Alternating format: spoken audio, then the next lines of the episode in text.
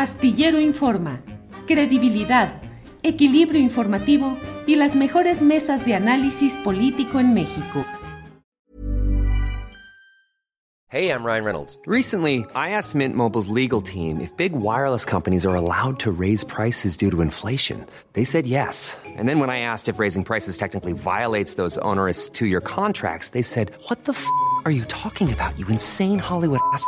So to recap, we're cutting the price of Mint Unlimited from $30 a month to just $15 a month. Give it a try at mintmobile.com slash switch. $45 up front for three months plus taxes and fees. Promo rate for new customers for limited time. Unlimited more than 40 gigabytes per month. Slows. Full terms at mintmobile.com. Hey, it's Ryan Reynolds, and I'm here with Keith, co-star of my upcoming film, If, only in theaters May 17th. Do you want to tell people the big news? All right, I'll do. Sign up now and you'll get unlimited for $15 a month in six months of Paramount Plus Essential Plan on us. Mintmobile.com slash switch. Upfront payment of $45 equivalent to $15 per month. Unlimited over 40 gigabytes per month. Face lower speeds. Videos at 480p. Active Mint customers by 531.24 get six months of Paramount Plus Essential Plan. Auto renews after six months. Offer ends May 31st, 2024. Separate Paramount Plus registration required. Terms and conditions apply if rated PG.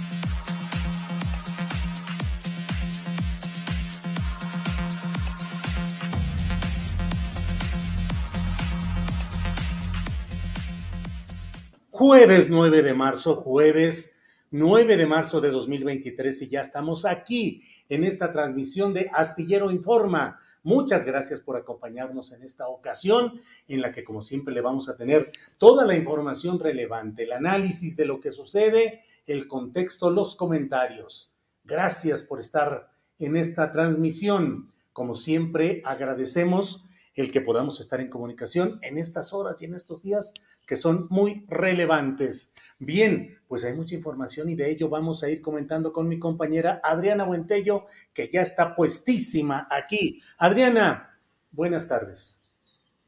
¿Cómo estás, Julio? Muy buenas tardes. Me da mucho gusto saludarlos en este jueves. Tenemos mucha información, Julio, pero además hoy una conferencia particular porque fue eh, hecha esta conferencia eh, desde pues el búnker de pues el que fue el secretario de seguridad de García, de Felipe Calderón, y hay datos interesantes. Si nos puede poner, em, Andrés, el video, no les puedo poner el reportaje porque pasaron una especie de reportaje completo, Julio, porque tenía además audio de música y algunas fotografías e imágenes que son de medios como Televisa. Entonces vamos a, a ver si puede Andrés poner este, este segmento parte de cómo eh, pues están estos túneles construidos. Eh, por ahí decía que ni el Chapo, Julio, tenía, bueno, estos, este tipo de infraestructura y pues también con un costo elevadísimo. Esta, aquí estamos viendo pues estos túneles muy, muy largos y datos muy interesantes que dio a conocer hoy la secretaria de eh, Seguridad Ciudadana, Rosa Isela Rodríguez. Si quieres, Julio, vamos a ver qué fue lo que, lo que dijo hoy la secretaria Rosa Isela sobre pues este, este búnker, Julio.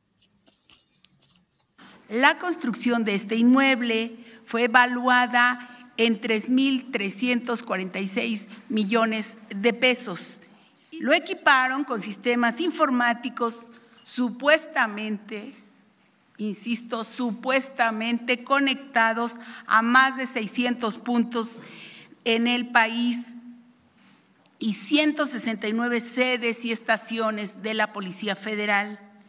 En la sala de operaciones que van a ver a continuación, se colocaron pantallas receptoras de cámaras de video, vigilancia, donde se monitoreaban los puntos estratégicos en todo el país, aeropuertos, carreteras federales, cruces fronterizos, entre otros, para labores de inteligencia.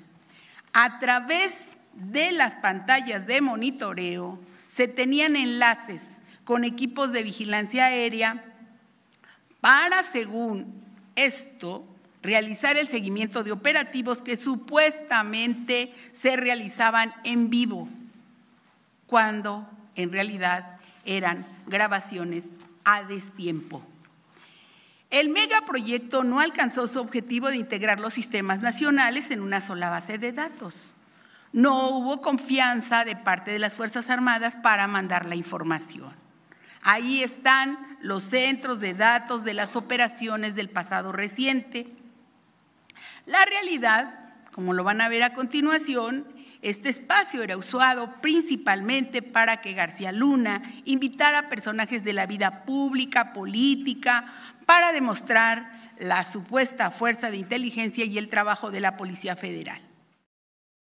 Híjole, Adriana, pues eran las García Luna Productions. Era famoso. estudio de grabación. Sí, sí, eran estudios de grabación. Yo recuerdo que así bautizaba yo con frecuencia en mis notas, en mis columnas de la jornada, decía García Luna Productions eh, presentó ayer esto y esto, porque eran producciones, era una vocación de García Luna. Yo creo que quería ser cineasta, Adriana Buentello, ah, cineasta de cine gore, seguramente, eh, de todas estas cosas salvajes que pueden presentarse en algunas cintas cinematográficas, pero lo cierto es que eh, pues es impactante lo que se ve ahí, ese túnel que efectivamente ahora sí que ni el Chapo lo tiene porque el Chapo tuvo que montarse en una motocicletita eh, con un carril hecho para, creo que con una sola velocidad, rum, para poder salir y bueno, claro, eran propósitos distintos. Lo del Chapo era para huir y lo de García Luna era para apantallar con las pantallas, con los túneles. Era el centro de la gran inteligencia policíaca que nos iba a llevar al primer mundo de la investigación y todo, todo se venía ahí. Pero como dice la canción, todo se derrumbó políticamente, arquitectónicamente no, porque ahí está y entiendo que le van a dar uso para la propia Guardia Nacional. Adriana. Julio, yo me pongo a pensar que también eh, en alguna medida la industria del espectáculo ha transformado y ha deteriorado los valores de muchas personas, porque si te das cuenta que hay un afán de protagonismo, eh, de alcanzar fama, de alcanzar el poder a través de, de la fama, pues hay muchos políticos que son ejemplo, pues en el caso de alguien como Sandra Cuevas también, ese afán protagónico de tener el foco, de salir, fotografiarte en la pasarela, en la alfombra roja, y que este personaje también era, por supuesto, García Luna muy susceptible a esos reflectores, a, caer redondito, digamos, ante esos reflectores.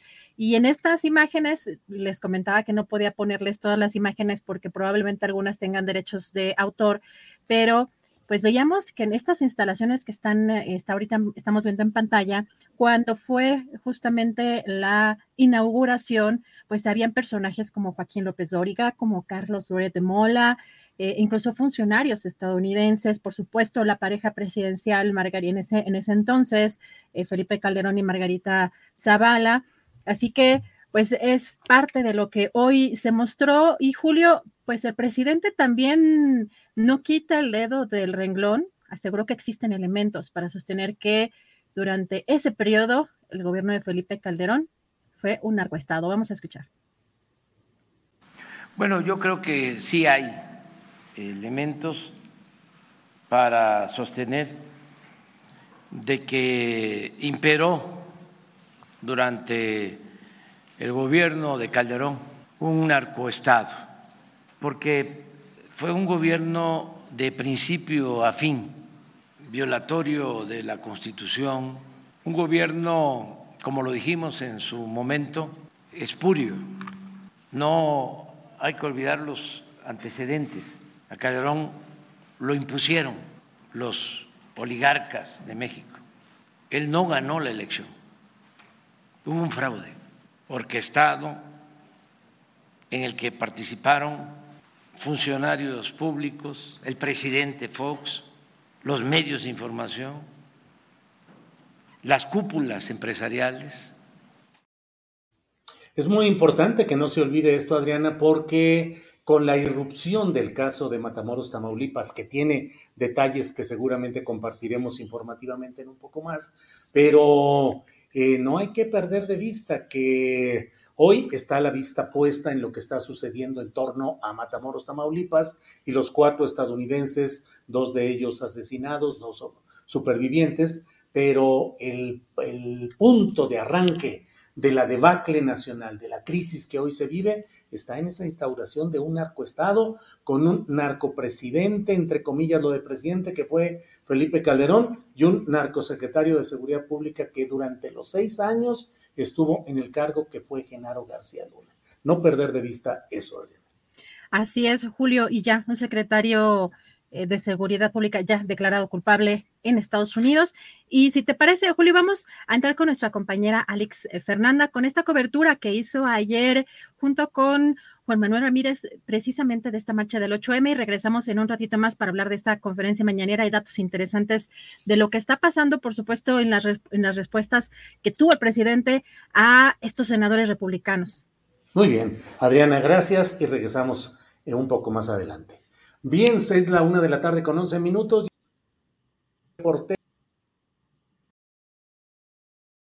Fernanda, Alex Fernanda, quien junto con Juan Manuel Ramírez estuvieron ayer en la marcha, en la manifestación del 8 de marzo. Alex Fernanda, buenas tardes. Buenas tardes, Julio, estimada audiencia. ¿Cómo se encuentra? Bien, todo. Alex, ¿cómo te fue a ti que estábamos ayer eh, viendo parte de la cobertura de la marcha y decíamos, no vaya a andar ahí, Alex, en medio de, los uh, martillazos y de todos los empujones que había. ¿Cómo te fue, Alex? Eh, muy bien, la verdad. El día de ayer se llevó a cabo la marcha por el Día Internacional de la Mujer, donde miles de manifestantes salieron a las calles para exigir justicia y seguridad. Los contingentes comenzaron a juntarse desde muy temprano en distintas partes de la ciudad. Eh, poco antes de las 4 de la tarde, las manifestantes tomaron camino rumbo al Zócalo Capitalino, donde podíamos escuchar consignas como vivas nos queremos o amiga, hermana, si te pega, no te ama. Em, a lo largo de esta marcha pudimos conversar con las participantes. Eh, si a usted le parece bien, podemos ver el material que hemos preparado para Astillero Informa. Cómo no, Alex, muchas gracias por este material preparado por Alex Fernanda y Juan Manuel Ramírez. Adelante con el material. Gracias.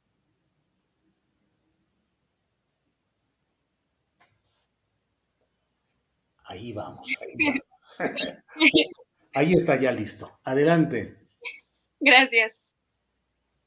Unidad Astillero encontramos en este momento en la marcha 8M, donde diversos colectivos se dieron cita para caminar rumbo al Zócalo capitalino. A continuación, les compartiremos algunas entrevistas y fragmentos que hemos recopilado a lo largo de la marcha. Mi nombre es Alex Fernanda, en cámara Juan Manuel Ramírez para Astillero Informa. ¡Y tiemblen! ¡Y tiemblen los machistas! ¡Que América Latina será toda feminista!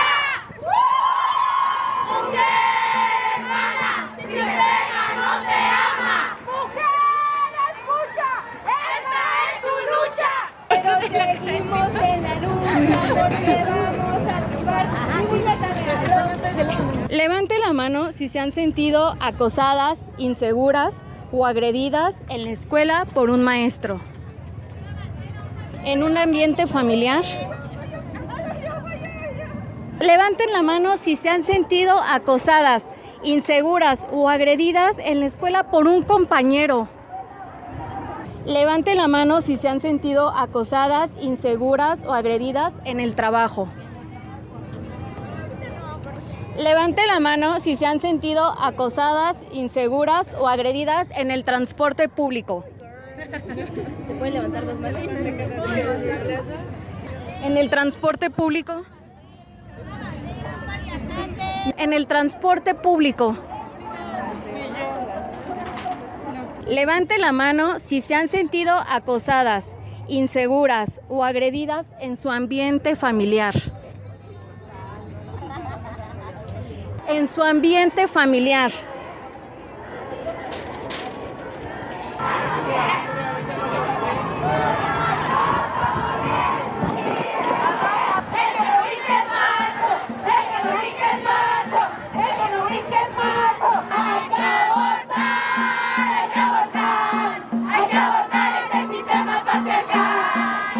Asistes hoy a la marcha? porque desde que tengo cinco años eh, sufrí abuso sexual y me obligaron a callar durante 11 años. Entonces, pues ahora que ya puedo hablar, no me tengo por qué estar callando. ¿Por qué asistes el día de hoy a la marcha? Este, yo principalmente porque llevo un proceso ay, muy, muy largo, hace aproximadamente unos nueve años. Metí una denuncia contra mi profesor en la escuela, tenía 10 años y hasta apenas hace unos meses este, pude ir a rectificar todo lo que había pasado, no me acordaba de muchas cosas, puede que por lo mismo de tanto tiempo que había pasado porque no lo habían este, atrapado, porque la escuela dio datos falsos, este, podían, no podían darle sentencia, este, entonces, sí, por eso marcho. Estamos protestando por nuestros derechos laborales, nuestros derechos humanos, por la igualdad, por la justicia, por esa razón. Hoy marcho por mi mamá que nació sin voto, por mi hermana que tuvo que casarse bien chavita, por ella que es chiquita que no se puede vestir como quiera y salir a la calle sola. Entonces por todas ellas marcho. Saludos Julio.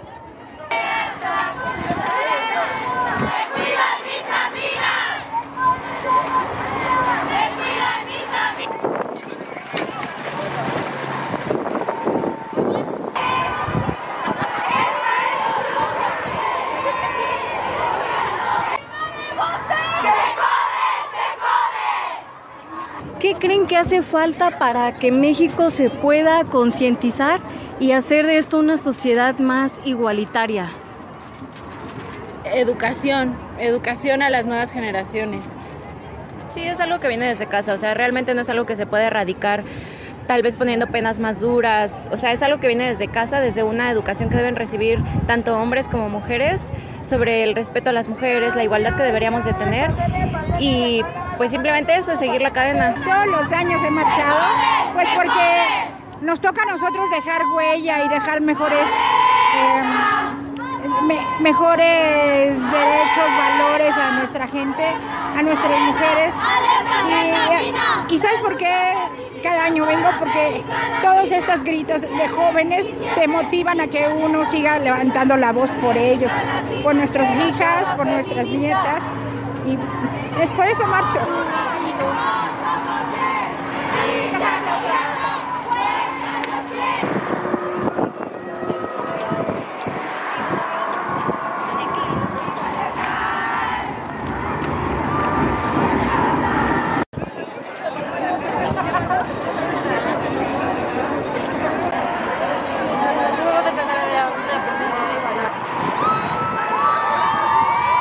¿Por qué marchas el día de hoy? Por una amiga que la- lamentablemente le quitaron la vida en una fiesta de graduación que tuvimos de la prepa. Entonces, pues por ella y por todas nosotras que hemos sufrido violencia, pues que nos han violentado. ¿Por qué el amor romántico es violento? Porque te quiere someter a lo que él quiera, a golpes, chantajes y, y el amor es libre, el amor debería de ser libre.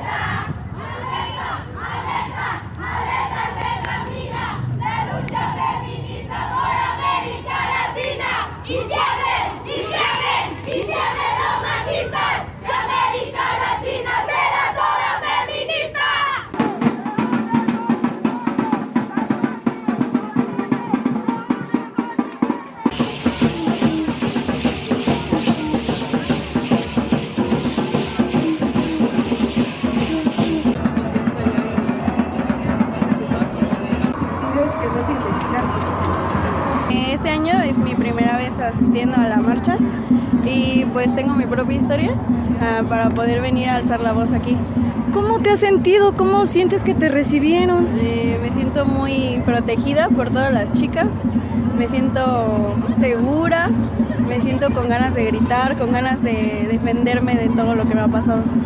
Mi historia, pues eh, sufrí violencia intrafamiliar desde que era niña y hasta ahora vengo a hablar de eso, hasta ahora vengo a liberarme y ya llevaba años intentando venir pero no se me daba la oportunidad y hoy grité todo lo que tenía que gritar, vine a, a demostrar toda la fuerza que tengo, que ya no me van a volver a hacer lo mismo y que ya no quiero sufrir más.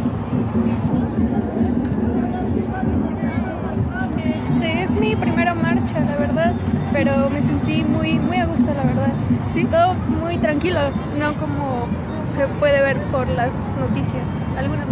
Me sentí segura, eh, vengo sola y me sentí bastante segura como nunca antes y la verdad este pues no noté nada de violencia más que claramente el gas hacia las chicas que simplemente estaban protestando por la situación.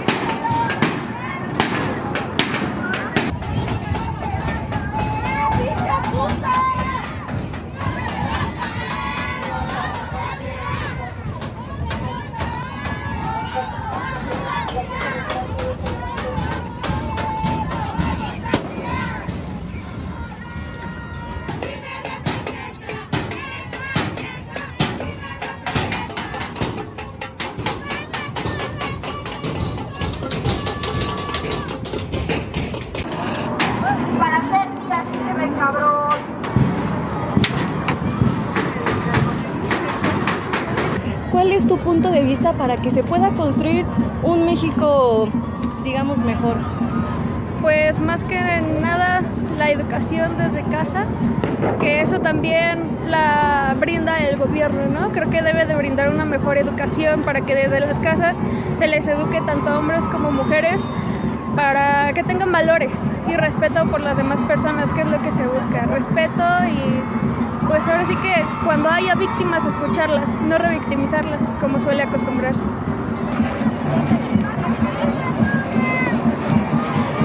¿Cómo te sentiste hoy en la marcha? La verdad es que me sentí muy bien, es la primera vez que asisto. Y la verdad es que me gusta mucho ver este tipo de cosas. Me gusta ver a las mujeres cómo luchan por sus derechos. Que por favor ya no haya mucho machismo.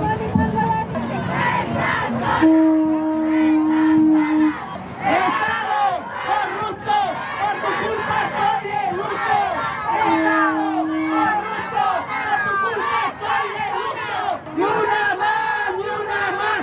¡Ni una asesinada más! Quien quiera pasar a tomar el micrófono, este es el momento.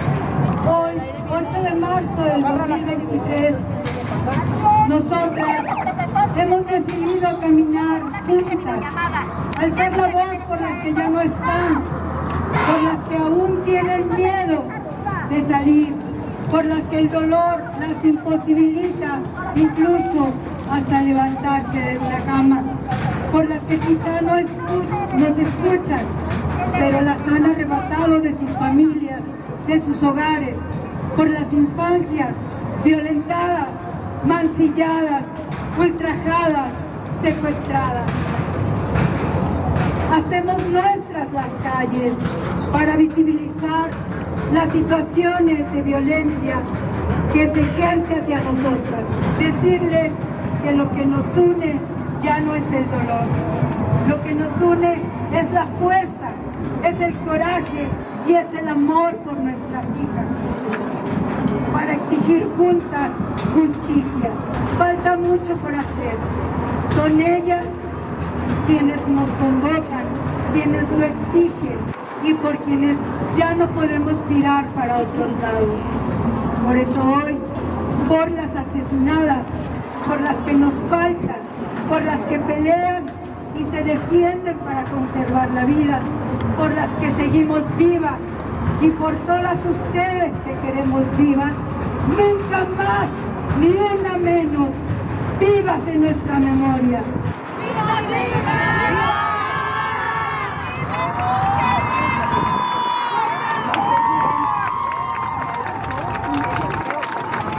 Pues, Me sentí abrazada, me sentí muy triste. ¿Por qué? Me sentí impotente. Porque veo que somos tantas y todas queremos algo. Y, y aunque somos tantas y se, se debería ver que podríamos contra los pinches puercos, de todos modos van a tenerlas de ganar. Y me da impotencia. Porque tienen armas, porque mm, tienen el uniforme, porque tienen el beneficio de ser hombres y tienen el beneficio del gobierno y del capital y pues me emputa. Pero, mm, pero a pesar de estar triste no me voy a detener. A pesar de que aunque me gaseen, aunque me ardan los ojos, aunque me den ganas de vomitar por el pinche gas culero, pues qué te digo, aquí voy a andar.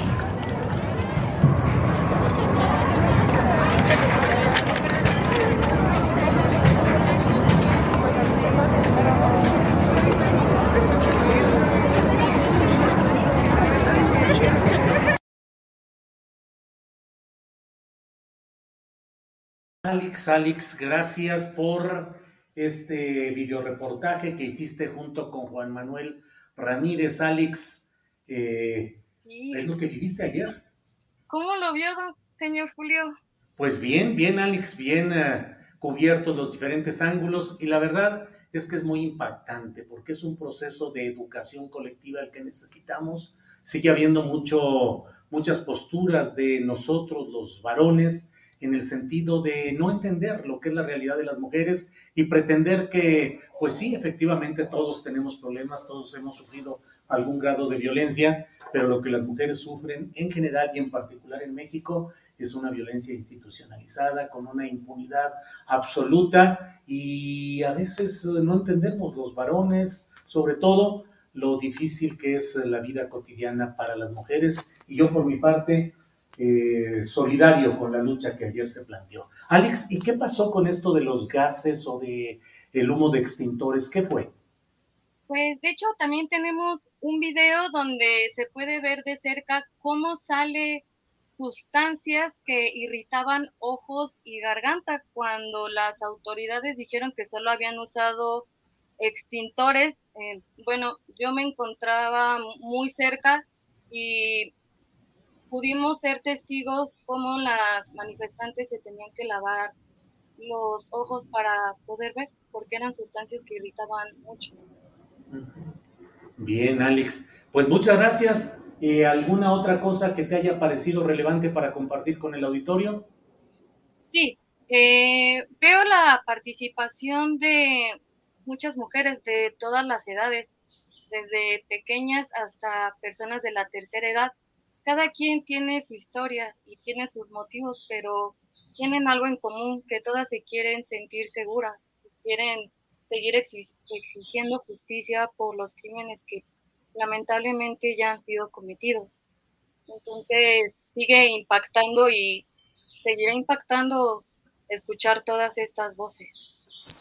Bien, Alex, pues gracias por este videoreportaje. Gracias también a nuestro compañero Juan Manuel Ramírez y seguiremos adelante. Gracias por esta ocasión, Alex. Muchísimas gracias. Hasta luego.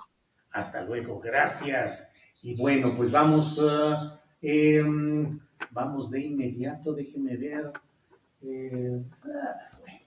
Eh, vamos, vamos con mi compañera Adriana Buentello, que tenemos información todavía relevante que nos queda por ahí pendiente, Adriana. Así es, Julio. Te escucho un poquito lejos. No sé si ahorita cambiaste tú algo. Pues, No, escucho. a ver, ahí como se oye, bueno, bueno, uno, dos, No, tres, no te, probando. sí te escucho, pero como que siento que cambió la distancia o, o algo Moví, así. moví la cosa esta.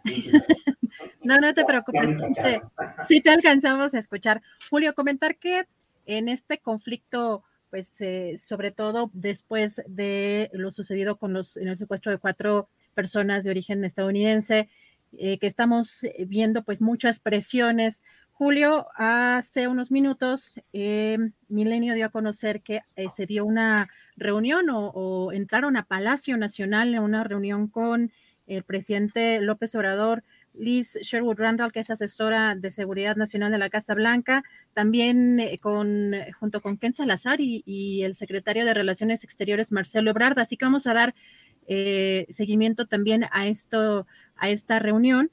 Eh, Julio, también eh, comentar que, pues, luego de que estos senadores republicanos, Lindsey Graham y John Neely Kennedy, presentaron estas iniciativas para, eh, pues, que de ser aprobadas, obligarían al presidente de Estados Unidos, Joe Biden, a considerar a los cárteles como, pues, entidades terroristas.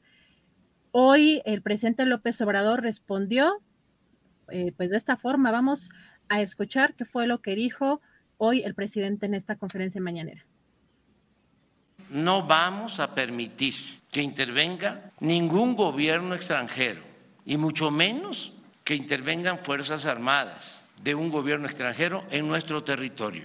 Y desde hoy vamos a iniciar una campaña de información a los mexicanos que viven, trabajan en Estados Unidos y a todos los hispanos, para informarles lo que estamos haciendo en México y cómo esta iniciativa de los republicanos, además de irresponsable, es una ofensa al pueblo de México, una falta de respeto a nuestra independencia, a nuestra soberanía. Y si no cambian su actitud y piensan que van a utilizar a México por sus propósitos propagandísticos, electoreros, politiqueros, nosotros vamos a llamar a que no se vote por ese partido, por intervencionista, inhumano, hipócrita y corrupto, porque lo que dijo ayer este senador no lo admitimos. A México se le respeta, no somos un protectorado de Estados Unidos, ni una colonia de Estados Unidos. México es un país libre, independiente, soberano. Nosotros no recibimos órdenes de nadie, aquí manda el pueblo de México pues es una postura necesaria del presidente López Obrador, congruente con lo que es el mandato popular que ha recibido. No puede ser de otra manera. El presidente plantea con claridad, claro, tenemos todos los problemas derivados de nuestra situación geopolítica, de la dependencia comercial, del Tratado de Libre Comercio de Norteamérica, pero el presidente creo que mm, es una postura que debemos respaldar y que debemos sostener. México no puede ser un protectorado, una colonia, ni un lugar donde ahora crean los gringos que pueden enviar sus tropas para terminar con quienes les envían el suministro de lo que ellos, iba a decir alegremente, consumen. No, trágicamente consumen, trágicamente consumen, porque vaya que es una tragedia la que vive la sociedad de Estados Unidos con toda esta eh, profusión de drogas que necesitan para mantenerse más o menos eh, eh, activos muchas de estas personas. En fin, Adriana. Julio, déjame comentar dos cosas. Por un lado, hay, eh, pues, eh, dentro de este partido eh, en específico, pues, voces que, pues, sí, son impactantes. Hace, hace unas horas se entrevistaron a Larry Rubén, que creo que es el representante del Partido Republicano aquí en México, uh -huh. y me llamó mucho la atención porque de pronto eh, decía que teníamos prácticamente que estar agradecidos, este, ¿no? De, que nos ofrecieran la ayuda que nos están ofreciendo porque ya muchos países lo, lo quisieran. Es, es la, la, visión que tienen de México y de lo que implica, pues, eh, la soberanía o la... Eh, los límites, ¿no? De, de las políticas de un país pues como Estados Unidos sí es muy impactante. Pero déjame comentarte también que este personaje, particularmente Lindsey Graham, es interesante. Bueno, por un lado, dijo que en varias entrevistas que México es un estado narcoterrorista. Este plan que estaba o que está proponiendo incluye, por una parte, que las Fuerzas Armadas de Estados Unidos en México destruyan laboratorios de estos cárteles y combatan también a sus eh, miembros en, en, cualquier territorio. Eh, dijo que no es invadir México, que es eh, una acción para destruir a los cárteles, pero ¿quién es este personaje? Porque por ahí estuve un poco viendo cuál era su papel, sobre todo por estos vínculos que tienen muchos republicanos, Julio, con la industria armamentista. Y eh, este personaje republicano ha sido aliado de Donald Trump y al principio era alguien que atacaba o que criticaba mucho al expresidente Trump y después se convirtió en un aliado, en eh, un personaje que halagaba mucho a, a Donald Trump. Pero fíjate que hace unas semanas, incluso en este conflicto de Rusia-Ucrania, pues llamó a eliminar al mandatario eh, Vladimir Putin, Julio.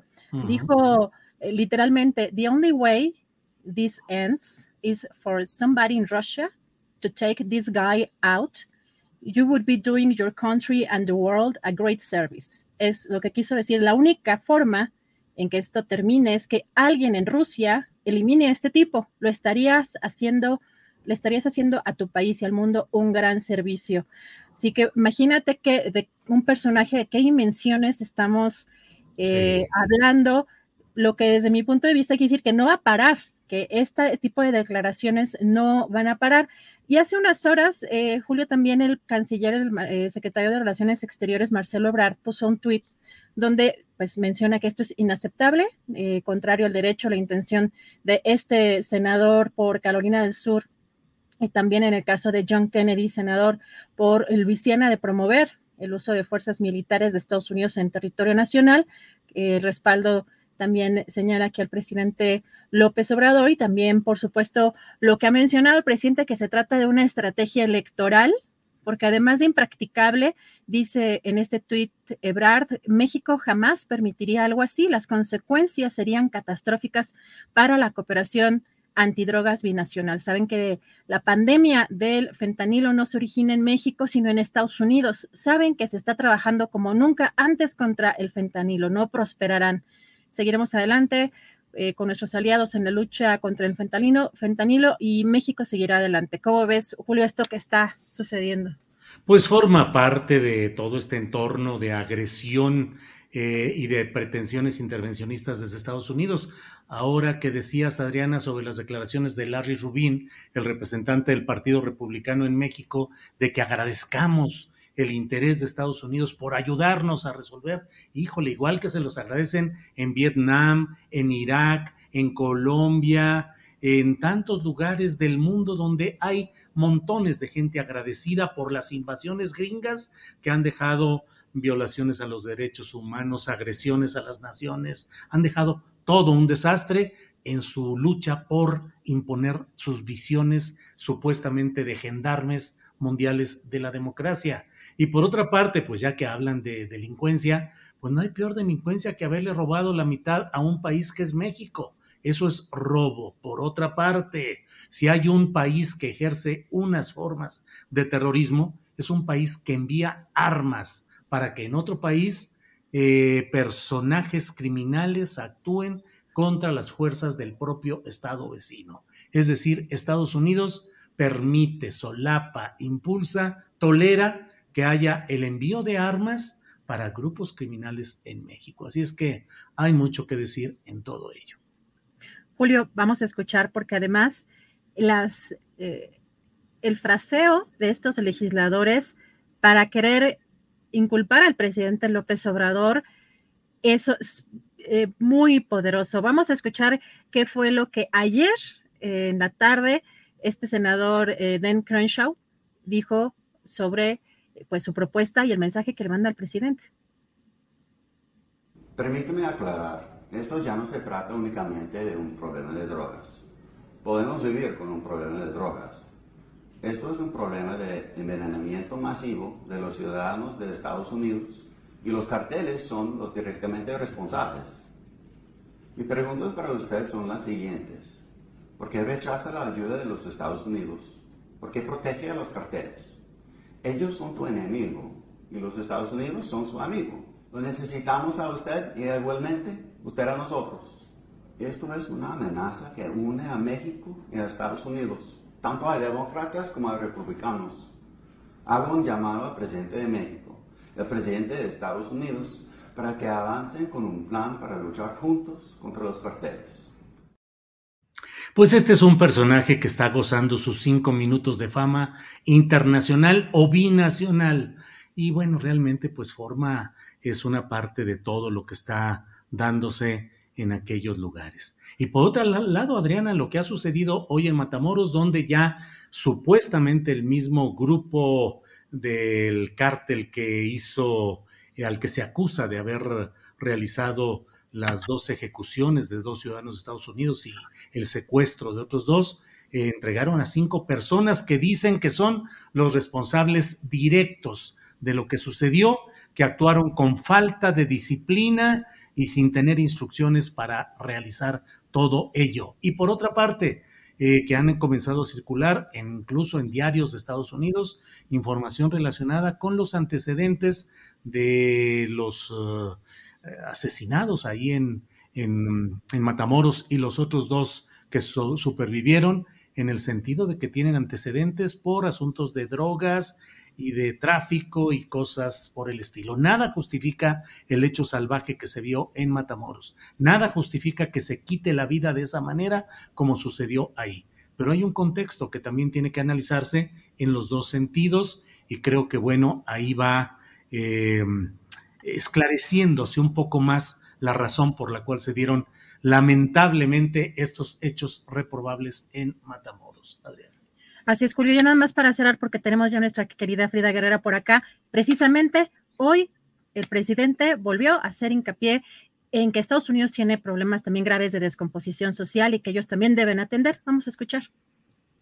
Que esto ellos lo están haciendo con propósitos propagandísticos. Ya agarraron lo del fentanilo, que es responsabilidad de México. Aquí nosotros no producimos fentanilo y nosotros no tenemos consumo de fentanilo y lamentamos mucho lo que está pasando en Estados Unidos. Pero ¿por qué no atienden ellos el problema? ¿Por qué ellos no combaten la distribución del fentanilo en Estados Unidos? Los carteles de Estados Unidos que se encargan de distribuir el fentanilo y más a fondo.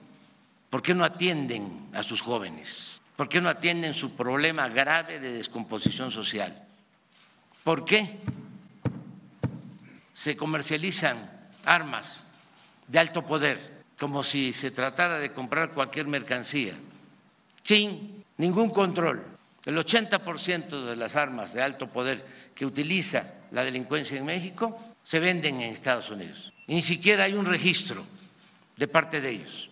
Es más, algunos legisladores del Partido Republicano son financiados por las empresas que producen las armas para sus campañas. Bien, pues esta ha sido la parte informativa de análisis y comentarios con mi compañera Adriana Buentello, quien regresará un poco más adelante, pero vamos ya con la información, con la entrevista que tenemos concertada con Frida Guerrera, activista y columnista, sobre la investigación respecto a la muerte, del activista exdiputado potosino Pedro Carrizales, conocido como el Mijis. Eh, Frida, buenas tardes. Hola Julio, muy, muy buenas tardes. Y pues Gracias. buenas tardes a, tu, a, tu, auditorio amplio, que yo soy parte de él. Y agradezco el, el espacio, Julio. Y gracias, Adrianita, también. Gracias, Frida. Frida, presentaste ayer en la mañanera los eh, datos, los indicios, las investigaciones que muestran que la muerte de Pedro Carrizales, conocido como el Mijis, no fue un accidente, como un mes después de sucedido trató de hacerlo ver la propia Fiscalía de Justicia de Tamaulipas, sino que fue un asesinato. Luego de ello hubo una respuesta de la propia Fiscalía y tú dijiste que había pues la forma de probar y demostrar lo que estabas diciendo y que no te iban a amedrentar eh, con eh, actitudes eh, como las que se produjeron ayer. ¿Cómo va todo esto, Frida? Bueno, pues sí, Julio, en efecto nosotros durante un, pues un año estuvimos reservándonos, callados. obviamente lo que en aquel momento se dijo en, en, esa, fueron siete horas, Julio, con peritajes absurdos, yo te lo comentaba en su momento, eh, peritajes que, que, que, que, no nos daban una respuesta clara a toda esta situación que, pues, que se vivió con, con el tema de, de Pedro. Eh, nos hablaba un perito de, de, cómo iba a alta velocidad, Luego nos hablaba otro perito de que eh, al cuestionarles muchas cosas, por ejemplo, eh, yo preguntaba por la tapa del cofre de la camioneta y ellos me dijeron, es que se quemó, ¿no? Porque fue una, unos grados altísimos, fueron más de 5000 grados y se quemó, y, pero sí encontraron unos papeles eh, de una denuncia que había puesto antes este Pedro, eh, una serie de situaciones que no. Y lo que no habíamos comentado, obviamente, era el tema del alambre. En las fotografías que se filtran días antes de que nosotros llegáramos a, Ciudad Victoria, eh, se ve claramente cómo está el Mijis amarrado con un alambre al asiento. En las fotos que nos enseñaron en la carpeta de investigación, cuando hacen el levantamiento, se ve ese alambre y ya después no está en, la, dentro de la cadena de custodia. E, ellos quedaron de darnos una respuesta desde ese día, desde ese 2 de marzo del 2022. Y, bueno, obviamente, pues estuvimos yo muy reservada con, con la información en el cómo fue que encontramos a Pedro, eh, toda la serie de cosas que no nos cuadraban.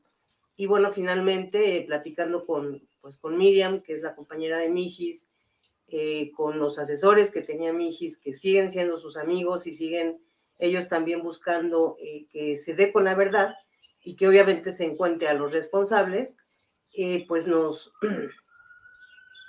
acordamos, ¿no? Esta primera acción que fue el, el pasado viernes llevar a la representación de la Ciudad de México una carta al gobernador Américo Villarreal para que él intervenga y pues nos ayude ahí a, solicitarle al fiscal, sabemos que son independientes, pero sí solicitar eh, que se acelere la investigación de Pedro. Frida, ¿cómo estaba atado con ese cable? ¿Era a la cintura, el cuerpo, un, solo, eh, una sola vuelta que tenía o cómo estaba? Haz de, cuenta que, que el, el, asiento, o sea, de hecho el asiento se ve hacia atrás y, en, y él está amarrado a la altura de la cintura, un poquito más, más abajo. En el, está enredado el cable en, en, pues en el asiento que lo está eh, atrapando a él, o sea, lo está deteniendo a él. Eh, las fracturas que vimos en, en, Pedro, este Julio, no eran fracturas por el accidente, o sea, era evidente y era claro eh, que, que, se las hicieron en otro momento cuando nosotros les cuestionamos por qué, porque ellos hablaban de que en los pulmones de Mijis no se encontró eh, humo, y nosotros les preguntamos por qué. Y la respuesta que nos dieron fue que, ¿quién sabe por qué? O sea, que porque regularmente los golpes con el volante se dan en el estómago, bajo el estómago. Pero por alguna extraña razón, a Mijis se le dio a esta altura aproximadamente y, entonces la fractura de la, columna rompió la vena y, ¡pum! En segundos se le salió toda la sangre y por eso no había humo. Mm. Entonces, una serie de, cosas que a nosotros no nos checaban. El celular de Pedro, 15 días después, estando Miriam en las oficinas de la secretaria de seguridad, se activa, ¿no? Eh, y, yo les dije, de hecho, desde el primer momento que fuimos, el 26 de febrero fuimos antes del día 2 de marzo, eh, yo se lo dije a la fiscal, o sea, ¿cómo quieren que creamos que el celular se salió solito?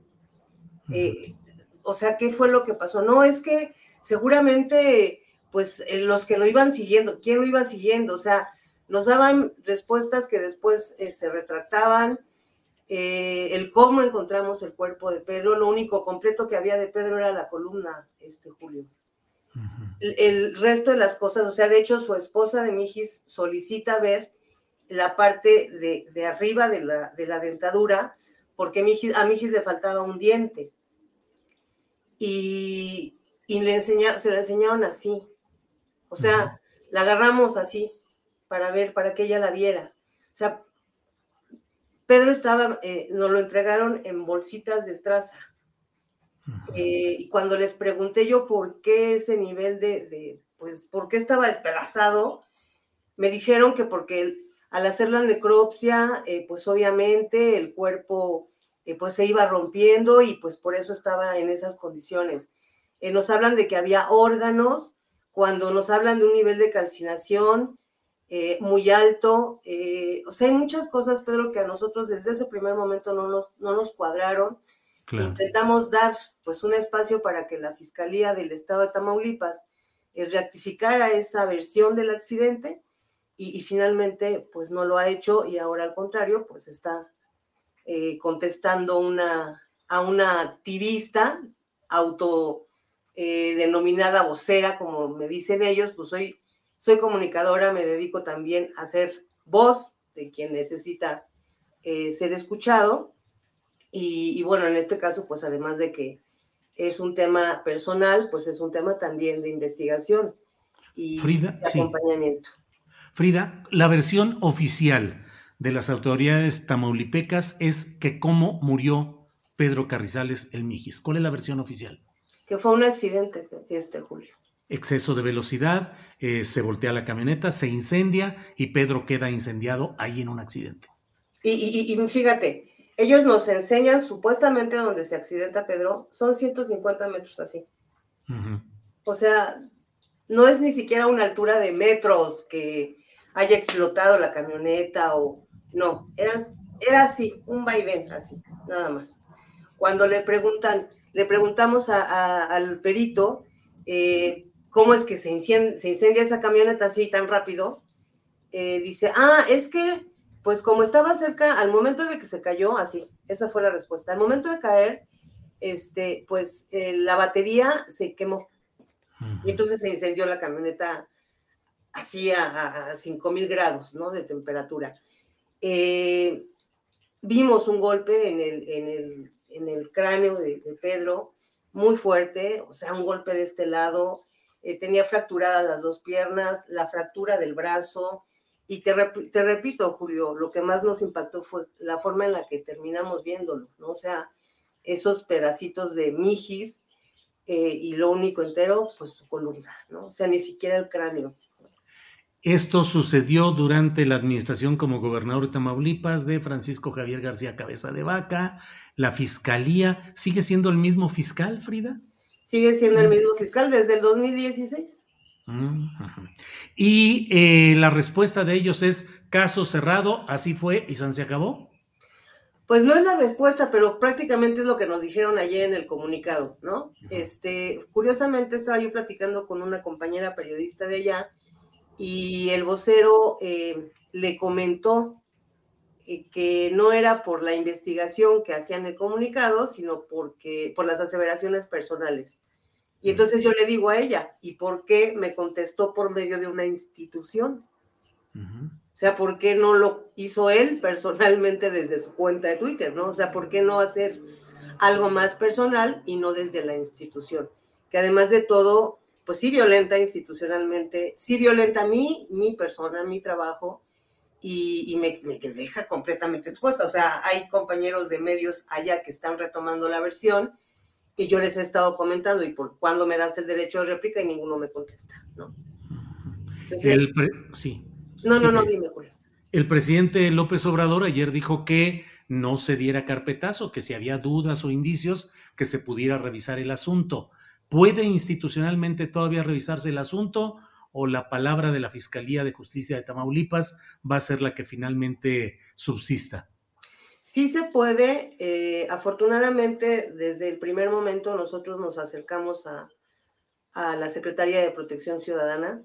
Eh, la Guardia Nacional ha estado haciendo también una, situación alterna de investigación eh, y es por ello que nosotros también confirmamos que no fue un accidente, lo que pasó con Pedro. Eh, yo en ese momento, si tú te, te, acuerdas, Julio, no podía decir como muchas cosas, muchos detalles que ahora estamos diciendo porque precisamente estábamos tratando de entender, ¿no? De que, que, que, la fiscalía hiciera su trabajo y además de todo esperar a que pues la, la federación pudiera también hacer alguna investigación alterna con, con peritajes, con eh, todo lo que se tuviera que hacer y lo han estado haciendo.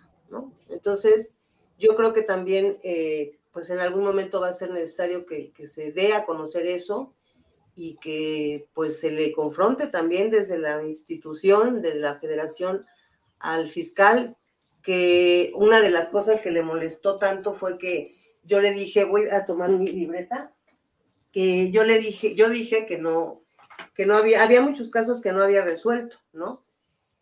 Y, y ellos, a ellos les molestó mucho y son cosas muy básicas, Julio, muy, muy, que todos tenemos ahí en las noticias.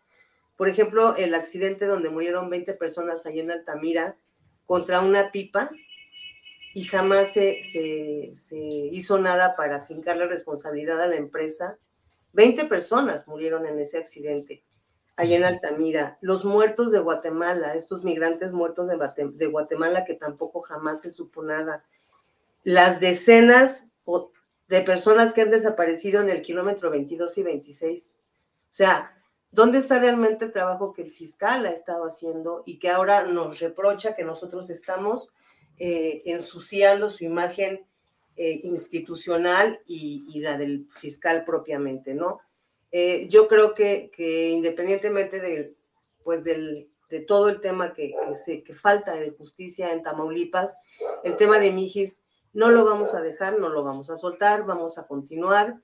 Eh, vamos a esperar también a que el presidente, le vamos a llevar esta situación al presidente. Obviamente yo voy a poner una denuncia ante la FEATLE eh, por esta situación y se lo vamos a comentar al presidente. Yo ya hice em, pues enteré al mecanismo, directamente a Alejandro Encinas, a Enrique Irazoque de esta situación y, bueno, yo espero que, en lugar de que se desvíe la atención hacia el activista, eh, se, se realmente de, de decirnos la verdad. Bien, Frida, pues estaremos atentos desde luego a este un mes después de sucedido un accidente en una carretera donde se incendia y muere una persona y lo buscan porque era un personaje conocido nacionalmente, Pedro Carrizales, conocido como el Mijis, hasta un mes después es cuando la fiscalía da a conocer oficialmente lo que había supuestamente sucedido, Frida. Y, si recuerdas, Julio, fue después de que fuimos a la mañana. Ajá. O sea, cuando vamos a la mañanera y le decimos al presidente, Pedro está desaparecido, no lo están buscando, es cuando, ¡pum!, repentinamente todo apareció, repentinamente, ay, sí, el accidente del 3 de febrero, y ese fue ahí donde él se accidentó. Eh, a nosotros nos pareció, de hecho, en, en, la carretera se ve claramente cómo hay un líquido, como líquidos, eh, en las mismas fotos que ellos nos enseñaron de la carpeta, nosotros les preguntamos que eso era gasolina y nos dijeron, no, es que es cuando los coches se les cae el aceite y eh, a nosotros nos pareció obviamente y claramente un montaje, Julio, esta, esta situación. Estamos seguros, estamos seguros de que si no se hubiera hecho esa, esa acción de ir ante el presidente a decirle que no lo estaban buscando, yo creo que nunca lo hubiéramos encontrado. Bueno, pues Frida, estaremos atentos y como siempre, gracias por la información, el contexto y por la posibilidad de difundir eh, estos hechos que son de necesario esclarecimiento. Gracias, Frida. Al contrario, Julio, yo te agradezco siempre, siempre que estén ahí atentos, siempre. Ayer me sorprendió Adrianita porque sí, pues sí estaba yo como así como en shock y me sorprendió y me, me abrazó, siempre me abraza mucho que ustedes estén eh, pendientes y no dejen de, pues, ayudarnos a, que el tema de Mijis no se quede en el olvido. Luis Injusticia. Frida, gracias y seguiremos en contacto. Gracias. Gracias. Bien. Eh, déjenme ver, está Adriana, ¿tenemos alguna información antes de irnos eh, a la mesa de seguridad? Adriana. Así es, brevemente, porque me parece también importante en esta trama y sobre todo a raíz de que se hizo esta conferencia en el búnker, eh, Julio Pablo Gómez, titular de la Unidad de Inteligencia Financiera, dio a conocer eh, que García Luna obtuvo esos 700 millones de dólares por operaciones eh, con recursos de procedencia ilícita y también pues reveló la presunta participación de su esposa Linda Pereira, en este entramado de empresas eh, creadas por este exfuncionario de Felipe Calderón, pero también destacó la relación económica con el Partido Acción Nacional. Vamos a escuchar. a la cuarta empresa GLAC Security Consulting Technology Risk Management. SC es una sociedad civil mexicana instalada de acuerdo con las leyes de México, cuyo dueño es García Luna y, cuya dueña es la eh, esposa de García Luna. Aquí tenemos nosotros una operación el 24 de abril de 2015. SPAY quiere decir una transferencia interbancaria dentro del mercado financiero mexicano del Partido Acción Nacional hacia Black Security Consulting Technology, RISC, que es propiedad de García Luna y de, sus y de la familia de García Luna. Un millón ciento sesenta mil pesos, moneda nacional. El, el conecte comercial que había entre Acción Nacional y Black Security, encabezado por García Luna, no era ajeno a la relación con su partido. Pues mira lo que son las cosas, Adriana. Bueno, pues ahí están los datos. Así es, eh, eh, Julio, y vamos a entrar ya con la mesa de seguridad. Vamos a seguir eh, buscando información, sobre todo en esta, en el caso de esta reunión del presidente con algunos funcionarios de Estados Unidos. Bien, Adriana, muchas gracias. Son las dos de la tarde con un minuto, dos de la tarde con un minuto, y ponemos un pequeño comercial de unos segundos y regresamos con la mesa de seguridad que ya está puestísima. Hey, it's Ryan Reynolds and I'm here with Keith, co-star of my upcoming film If, only in theaters May 17th. Do you want to tell people the big news? All right, I'll do it. Sign up now and you'll get unlimited for $15 a month in six months of Paramount Plus Essential Plan on us. Mintmobile.com slash switch. Upfront payment of $45 equivalent to $15 per month. Unlimited over 40 gigabytes per month. Face lower speeds. Videos at 480p. Active Mint customers by 531.24 get six months of Paramount Plus Essential Plan. Auto renews after six months. Offer ends May 31st, 2024. Separate Paramount Plus registration required. Terms and conditions apply if rated PG. Millions of people have lost weight with personalized plans from Noom. Like Evan, who can't stand salads and still lost 50 pounds. Salads generally for most people are the easy button, right? For me, that wasn't an option. I never really was a salad guy. That's just not who I am. But Noom worked for me. Get your personalized plan today at Noom.com. Real Noom user compensated to provide their story. In four weeks, the typical Noom user can expect to lose one to two pounds per week. Individual results may vary.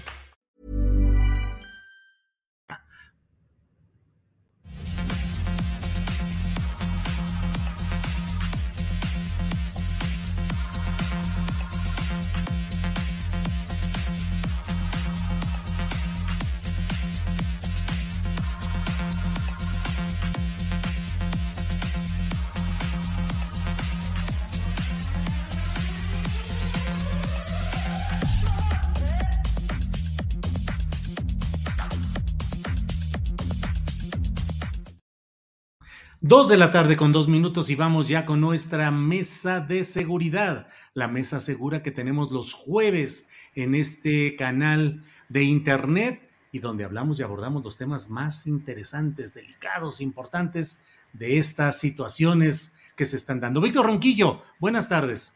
Hola Julio, buenas tardes. ¿Qué tal? Saludos también para el público que nos acompaña y para quienes seguramente aparecerán pronto en escena, Lupita y el buen Ricardo Ravelo. Ricardo Ravelo nos avisó hace eh, una media hora que trae problemas fuertes con la conexión de internet y que no va a poder estar hoy. Lupita ya estaba aquí instalada, pero seguro tuvo algún problema también. Así es que vamos a aprovechar, Víctor, para despacharnos pues tú y yo con la cuchara grande. Ahora sí, ¿no? Ahora, nos toca. Así es, sépanselo.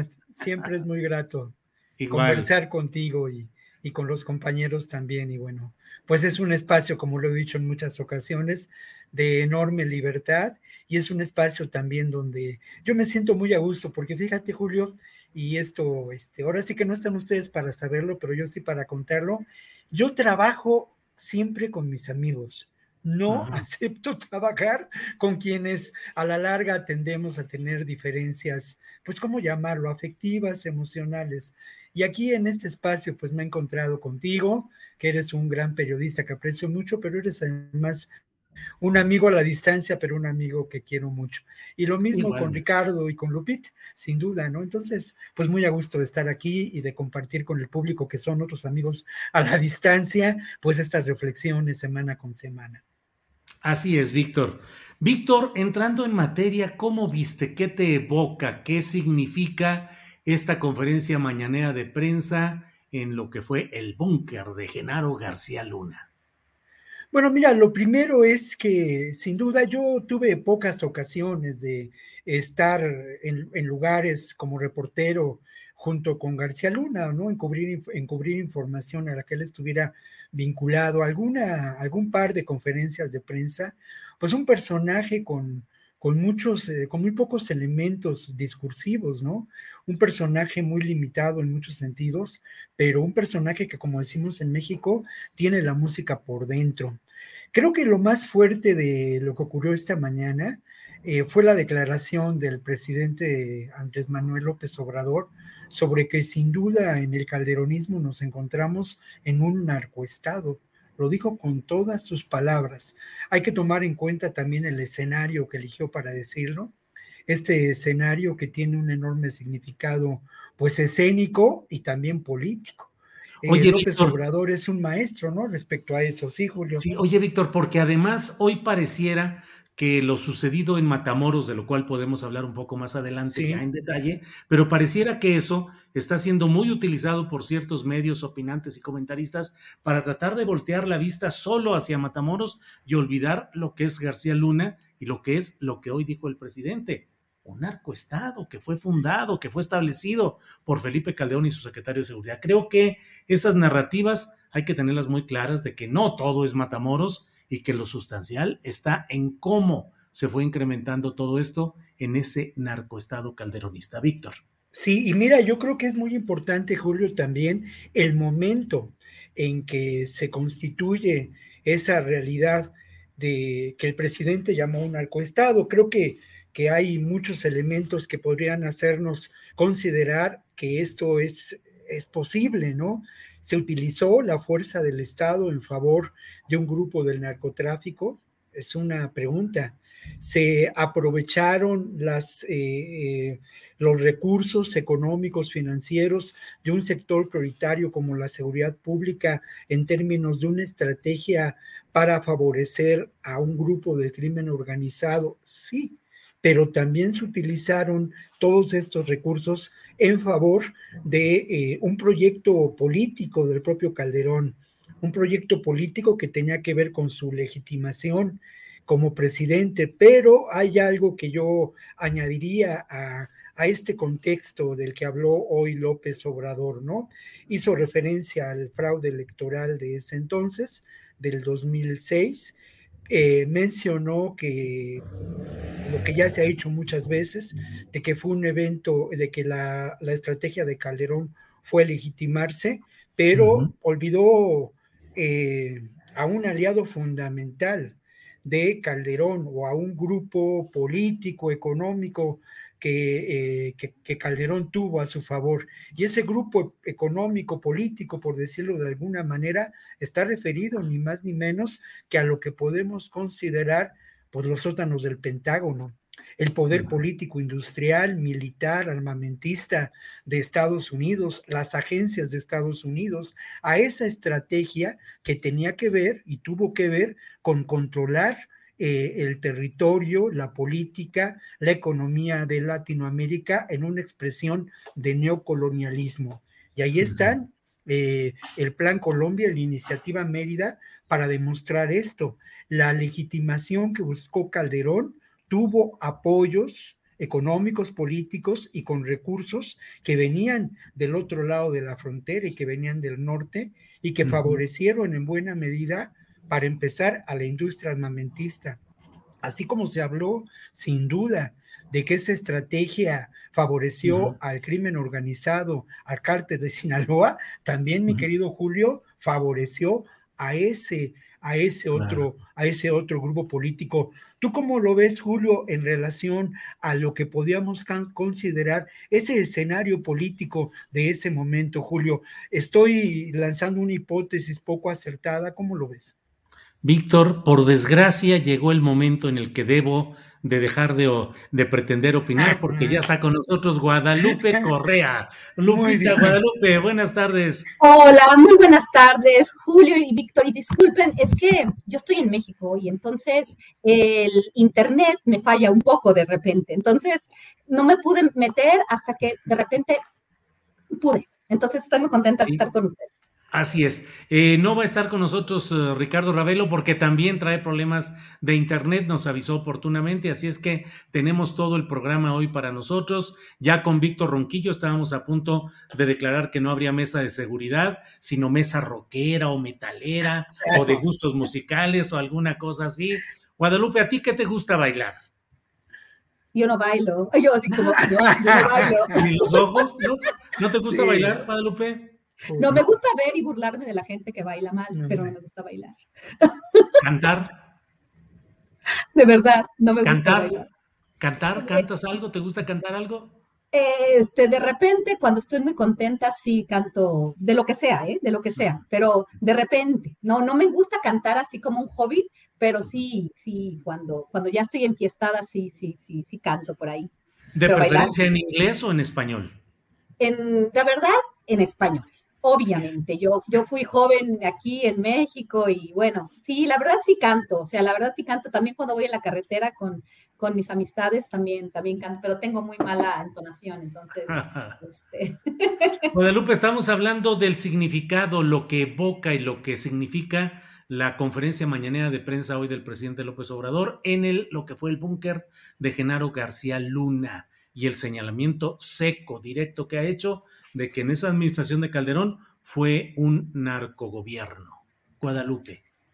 Pues mira, mm, definitivamente es una estrategia política, obviamente en un contexto mucho más complicado, porque lo que estamos viviendo en el país en temas de seguridad, el tema de, pues, el, el monopolio de las Fuerzas Armadas en la seguridad pública a nivel federal, y, resultados tan magros, tan pequeños en, el avance de seguridad y muchos lugares en el país, este, pues sí, inundados, ¿no? No, no, estoy diciendo, tampoco quiero ser este, pues muy fatalista en ese sentido, porque pues en México se vive, pero sí este, hay, hay, hay situaciones muy complicadas en muchos estados de la República, en Guanajuato, eh, Baja California, Sonora, este, obviamente Zacatecas, Tamaulipas, otra vez, ¿no? Todo este tipo de, de, eventos que a veces nos hacen otra vez abrir los ojos, ¿no? Y nosotros continuando con esta idea del narcogobierno de Felipe Calderón, que pareciera ser que sí es un narcogobierno, que fue un gobierno tremendo, un gobierno de sangre, un gobierno que declaró una guerra, un presidente que declaró una guerra que no podía ser ganada, una guerra que no era nuestra, este, siguiendo todas las, directrices de los estadounidenses, ¿no? Pero, pero realmente empieza a volverse un discurso vacío en el sentido de que entendemos que eso fue, pero también tenemos que seguir adelante. Entendemos lo que fue Felipe Calderón y ya todos, muchos de nosotros, cada vez que podemos lo machacamos. Entiendo que el cinismo abyecto de Felipe Calderón, cada vez que abre la boca, cada vez que manda un tuit, realmente duele, ¿no? habla él de que, de que se de, de, que, por ejemplo, que Álvaro Delgado criminaliza a las víctimas por, por un tuit cuando él lo hizo en Villas de Salvarcan. Fue, fue, fue un sexenio de muerte que tuve la oportunidad de analizar en un libro, este, y para eso hubo muchos estudios y fue algo tremendo. Pero también creo que eh, bajo las circunstancias actuales, creo que ya a veces no dice tanto, ¿no? O sea, obviamente el presidente es muy hábil políticamente, sabe cómo desviar la atención de ciertos temas. Sí, el narcogobierno de Felipe Calderón Sí, porque muchas de las autoridades que trabajaban en ese periodo estaban vinculadas al crimen organizado, inclusive su mano derecha, sí. Se declaró una guerra contra las drogas que bañó de sangre al país y que sigue teniendo efectos circulares en lo que está sucediendo ahorita por esta militarización que nos separa, sí. Pero ¿qué estamos haciendo para, para detener este, este problema? Creo que las mañaneras le han servido mucho al presidente para poner los temas en la agenda pública, para poder manejar la agenda de, de todo lo que se dice de México, es un hombre bastante capaz en ese sentido, pero también esto le ha dado la capacidad de, de alguna forma, evadir ciertas responsabilidades. ¿Qué está pasando en el estado de Tamaulipas? Que este, solamente porque llega un señor priista, Américo Villarreal, con una serie de personajes eh, que pertenecen al partido Morena, también de muy dudosa eh, calidad moral, ¿no? Este, o de afiliaciones partidistas diferentes, como el señor JR, que fue este, recientemente elegido para el Senado en una elección extraordinaria. Este, solamente porque llegan estos otros vestidos de guinda, las cuestiones van a cambiar la, la, este, el control que tiene la delincuencia organizada sobre ese territorio este, se va a modificar? Claro que no, yo creo que ya basta de tantos discursos, ¿no? Yo creo que más acciones, menos discursos. En realidad, llevando eh, al tema militar, a la Guardia Nacional ya totalmente en, en este, en, en, bajo la administración de las Fuerzas Armadas. ¿Realmente tenemos un mejor país? ¿Realmente vamos avanzando? Para algunos que son totalmente fieles al presidente y que creen totalmente en el presidente, pues sí, porque los sueños son y la esperanza es lo que los hace este, realmente definir lo que es este gobierno. Pero yo veo muchas limitaciones, yo veo muchos problemas y me parece que la mañanera pues le sirve al presidente para este, pues quitarse algunas responsabilidades. Bien, Guadalupe. Víctor Ronquillo, ¿qué opinas de lo que nos ha dicho Guadalupe Correa Cabrera? Bueno, yo creo que es muy importante matizar, en, sin duda, ¿no? Creo que esto se escucha muy bien en principio, pero lamento contradecir a mi amiga Guadalupe, ¿no? Creo que es muy importante que conozcamos lo que ocurrió en el pasado, que como dice Luis García Montero, el poeta español, llamemos a las cosas por su nombre. Y es muy importante esta declaración que se llevó a cabo esta mañana de que el gobierno de Felipe Calderón era un narcoestado. Es muy importante porque nos hace entender el presente. Al final de cuentas, es un ejercicio de reflexión y de comprensión de la realidad. Y ese ejercicio sin duda lleva a acción política, a acciones políticas. Y estas acciones políticas también se precisaron esta mañana. Mira, yo lo he dicho muchas veces públicamente. Yo me considero pues una persona, un hombre de izquierda, ¿no? Y una izquierda mucho más radical de la que plantea Morena. Pero creo que, hay que tender puentes y que en ese sentido además hay que comprender lo que está ocurriendo. Y me parece que ese ejercicio de llamar a las cosas por su nombre, de ponderar lo que está ocurriendo y encontrar los nexos entre ese pasado y ese presente, un pasado que está aquí, a la vuelta de la esquina es muy importante. Y se sientan principios de acciones políticas.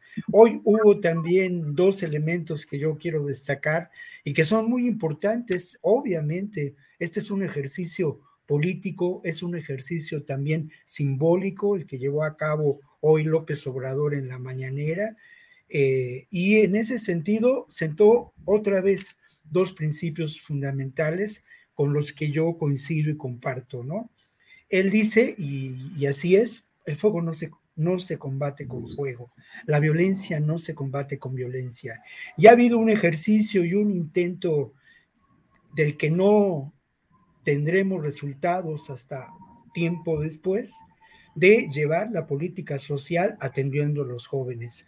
Ahora no tengo aquí los datos, pero en alguna de las sesiones que hemos compartido en estos años de un trabajo realizado en estas mesas, pues yo traje los datos de las universidades que, que se han fundado con problemas, pero universidades que han atendido a sectores jóvenes.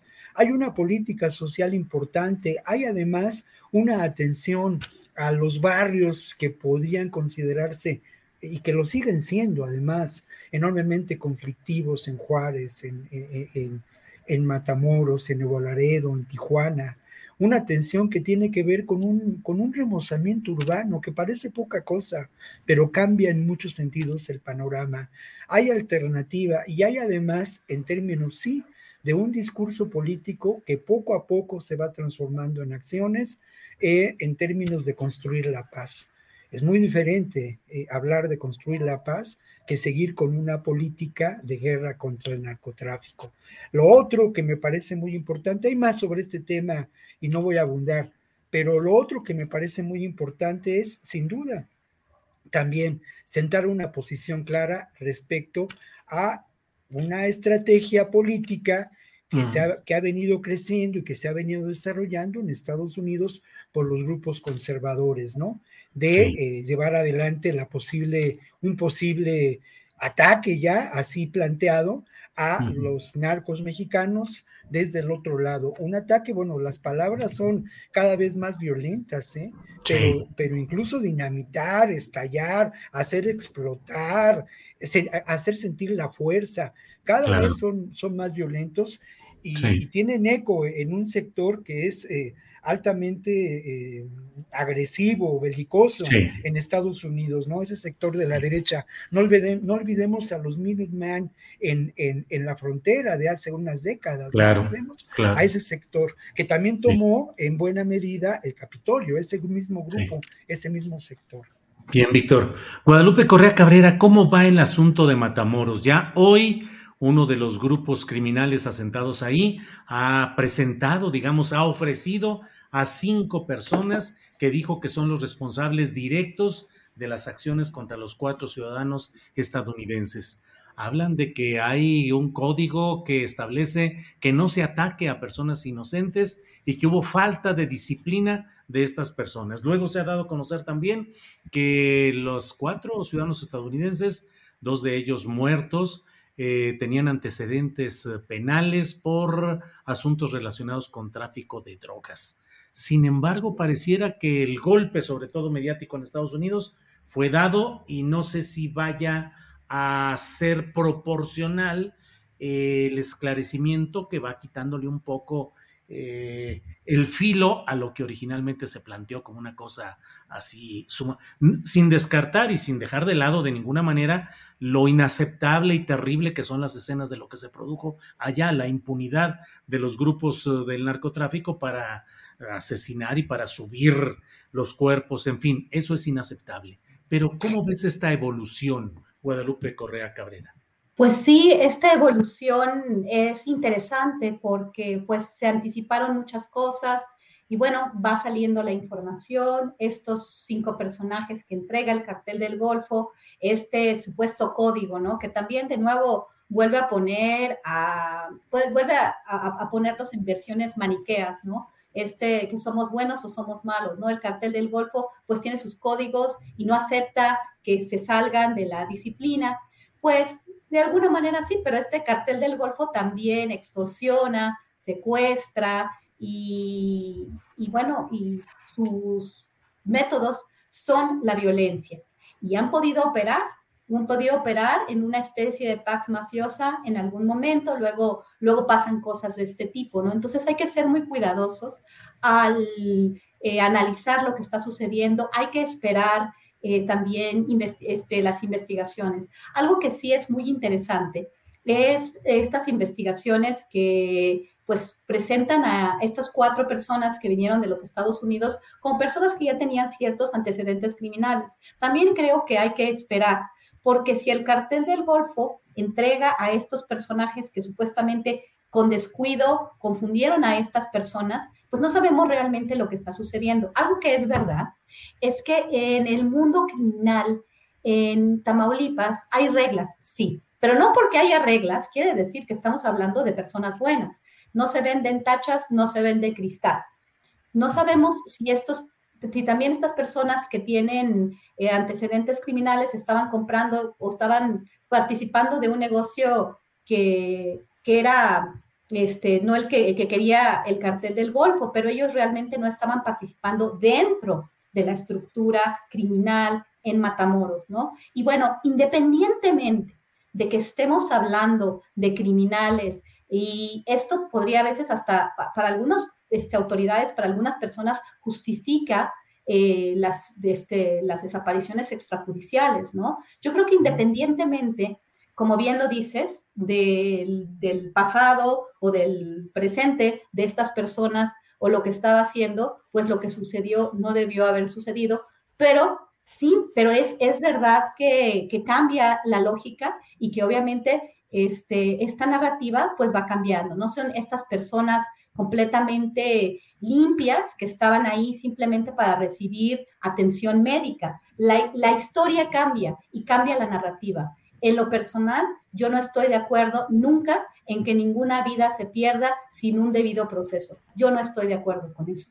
Pero sí cambia la narrativa y sí tiene implicaciones distintas que, bueno, también no abonan tanto a esta narrativa estadounidense que justifica eh, mayor acción directa, que obviamente estos grupos de la extrema izquierda, perdón, la extrema derecha, que este, están avanzando, los republicanos del ala más trompista, que están avanzando este, este discurso de los carteles eh, del narcotráfico mexicanos como armas de destrucción masiva, grupos terroristas y demás, eh, no estamos hablando solamente de eso, sino también de una acción que también por parte del Partido Demócrata, y lo hablamos el día de ayer, también los demócratas han utilizado esta narrativa para avanzar en su control estratégico, político y geoeconómico en el territorio mexicano. Pero sí cambia y sí el gobierno mexicano puede también este, pues cambiar esta, esta percepción y bueno, dar un, dar un, dar, dar, un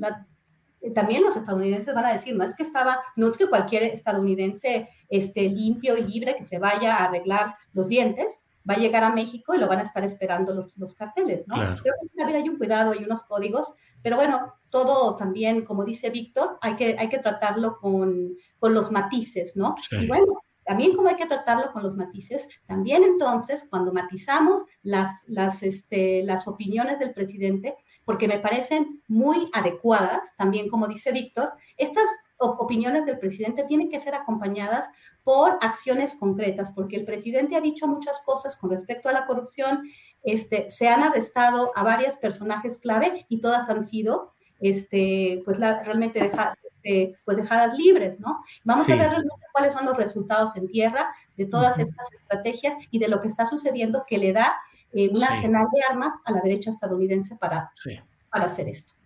Bien, Guadalupe. Eh, Víctor Ronquillo, ahora sí que como diría el clásico, haya sido como haya sido, el hecho es que Matamoros, Tamaulipas, con estos cuatro estadounidenses eh, secuestrados y dos de ellos asesinados, ha permitido que se potencie esa narrativa contra México, que surjan más fuertes las voces que pretenden que haya una virtual invasión o acciones militares contra cárteles mexicanos, que ya la Casa Blanca dijo, la vocera dijo que no encuentran ninguna utilidad en pensar en una en acciones armadas, que ya tienen suficientes herramientas ellos.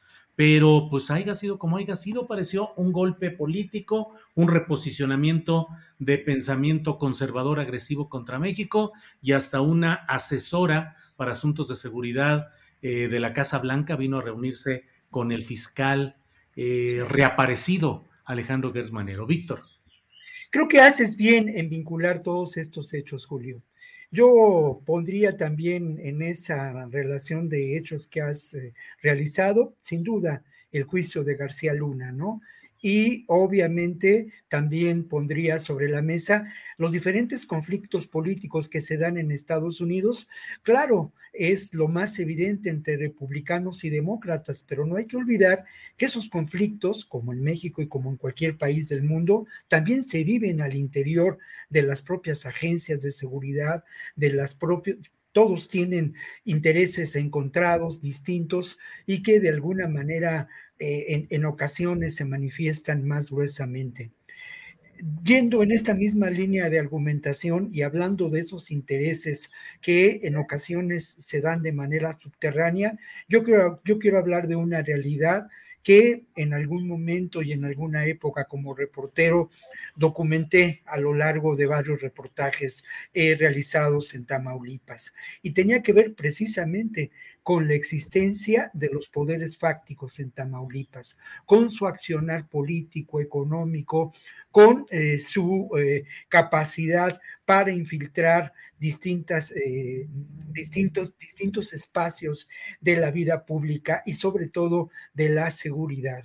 Eh, esto me parece que lamentablemente es una realidad que ha cobrado una dimensión todavía más preocupante, ¿no? Esos poderes fácticos existen y existen cada vez con mayor capacidad de accionar, como lo vemos. Parece de verdad una escena de una novela de ficción política, como diría el clásico Salinas de Gortari, alguna vez, esto de que el cártel entregue a sus, a sus sicarios y diga que rompieron las reglas.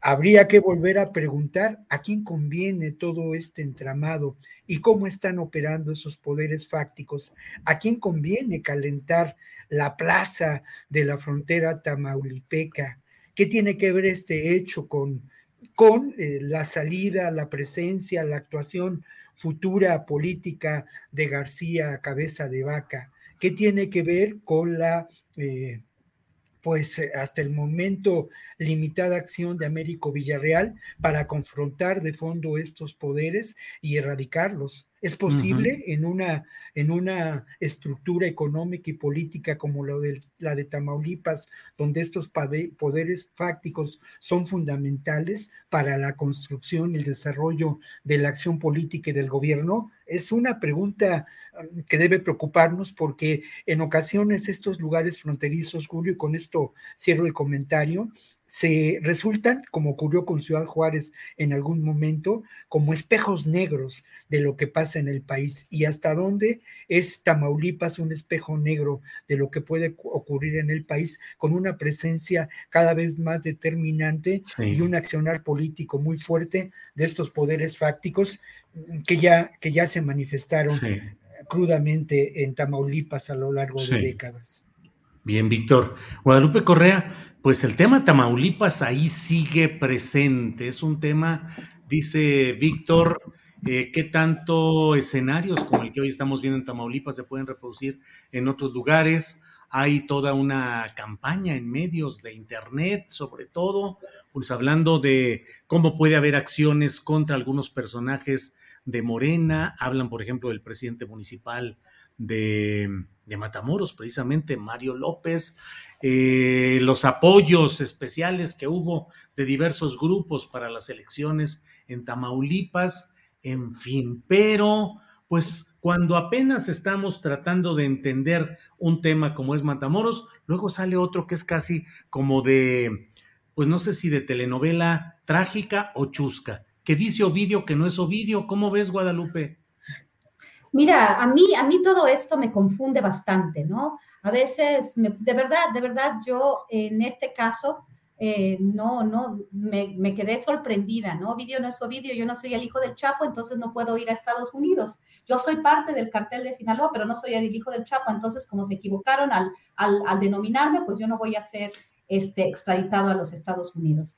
Bueno, el tema de Tamaulipas lo entiendo mucho mejor. Este, yo, no, yo no tenía entendido y todavía no tengo entendido cómo pudieron armar esta defensa legal para la no extradición de, Ovidio Guzmán, el supuesto hijo del Chapo, que ya no es hijo del Chapo, que ya no es Ovidio, ya no es Ovidio. También no es el hijo del Chapo, ya no es Ovidio. No, no estoy entendiendo la verdad muy bien, esto es nuevo, ¿no? Y desafortunadamente también nos dice mucho eh, con relación a tanto los operativos, las investigaciones judiciales y bueno, este, vamos a ver, vamos a ver cómo se desarrolla este, esto, eh, esto, este evento chusco que, que pues nos deja muchos sorprendidos, ¿no? Pero en el caso de Tamaulipas, em, hay, muchos, hay muchos elementos que, que no hemos estudiado con, con la profundidad eh, que, se debe, ¿no? El caso del análisis de lo que está sucediendo, de los liderazgos, del, papel de las autoridades municipales. A veces se habla del cartel del Golfo, lo que no, lo que no, lo que no escuchamos, lo que no platicamos, es que detuvieron en la ciudad de Reynosa, eh, Tamaulipas, al que dicen algunos eh, cabecilla, un, cabecilla del cartel del Golfo, algunos dicen el líder del cartel del Golfo, Ernesto Sánchez Rivera, que es apodado el M22 la mierda y el cuate, ¿no? Así, así lo, así lo apoyan, así lo, así lo, así lo nombran. Y todo esto supuestamente, este, pues fue un operativo que probablemente estaba también vinculado a lo que sucedió. Por eso hay que, hay que esperar para saber qué es lo que realmente sucedió, ¿no? Estamos a veces este, apresurando este, las, los análisis y las investigaciones y bueno, todos utilizan para sí mismo para sí mismos, todos utilizan este, lo que pueden, ¿no? Para defenderse. Pero bueno, eh, Tamaulipas está formado ya no solamente por dos grupos del crimen organizado que se pelearon, sino por células complejas adaptativas eh, o sistemas o redes de células complejas adaptativas que no tienen la misma lógica de la lógica que este, utilizábamos o utilizamos muchas veces, o utilizan muchas veces más bien los medios de comunicación para entender a lo que se le denomina el narcotráfico, ¿no? Inclusive para analizar al cartel Jalisco Nueva Generación o inclusive algunas células del cartel de Sinaloa. En este caso, pues eh, esta vinculación también entre autoridades locales y estas células que no son necesariamente narcotraficantes, si son, sino células de sicarios, ¿no? Estamos hablando de sicarios que, son liderados por alguien y que cometen otro tipo de, delitos como extorsión y secuestro. La extorsión y el secuestro en México este, siguen en diferentes partes del país en, forma muy importante, ¿no? El caso de Matamoros es, es interesante porque hace aproximadamente tres años la situación empieza a cambiar y se empieza a ver si en los números en, el sentido hace como tres años. Desde el 2018, una disminución en el número de homicidios, este, pero de todos modos la extorsión continuaba, pero se arrecia en los últimos meses. empezamos a recibir reportes informales de que más personas estaban pagando derecho de piso y entonces también se empieza a culpar al presidente municipal.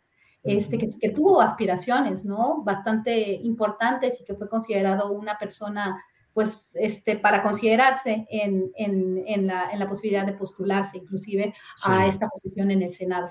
Pero, pero lo que sí nos deja ver es esta gran descomposición, estos problemas en el, en el sistema judicial mexicano, en, la, las procuradurías, en la Procuración de Justicia e Investigación Judicial, que deben ir más allá eh, de, de, vuelvo a decir, ¿no? De llamar al otro narcoestado simplemente. Hay que llamar a las cosas por su nombre, pero al mismo tiempo hay que ir solucionando los problemas. Y yo veo que esta solución, este, tampoco quiero sonar como, como a veces se puedo ver, ¿no?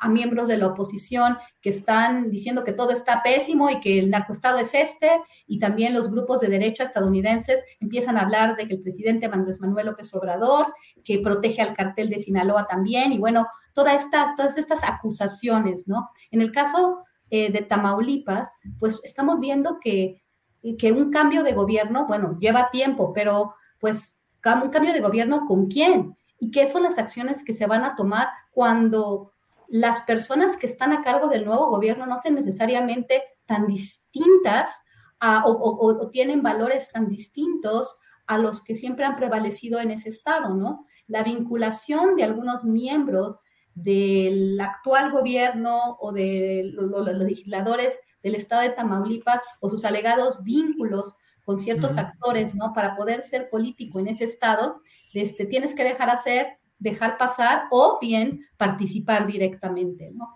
Esto debe cambiar y sé que no es una cuestión que cambia de la noche a la mañana.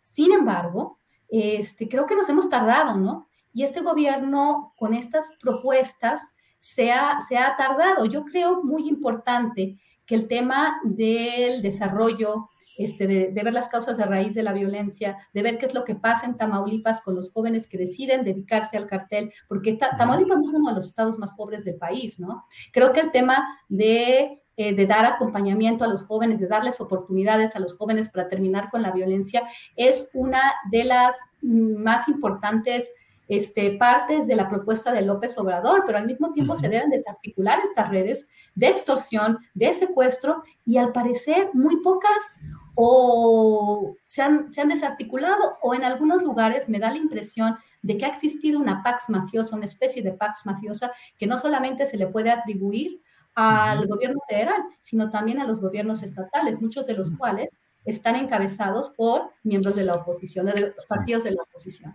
Esto nos lleva a una discusión más grande y yo sí, en el caso de, de, los hechos en, en Tamaulipas, esperaría un poco más este, y en el caso de, de Ovidio, que no es Ovidio, quisiera entender un poquito mejor y que ustedes dos me pudieran decir qué es lo que piensan de que Ovidio no es Ovidio.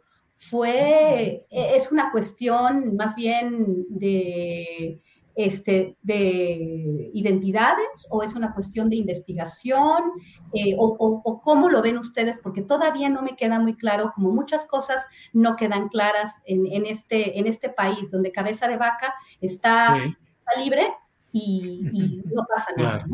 Bien. Eh, Víctor Ronquillo, eh, de entrada, ¿qué respondes a eso de Ovidio no es Ovidio? Bueno, yo tampoco tengo demasiada información al respecto, es lo que ha salido en los medios, y a mí me parece que es una salida eh, de su defensa en términos de que todos los elementos que lo señalan a partir de pruebas que supongo tendrían que ver con llamadas, capturas de pantalla, todos elementos, estos elementos de prueba que ahora están de moda, señalan al ratón, ¿no? Como el responsable del tráfico de fentanilo.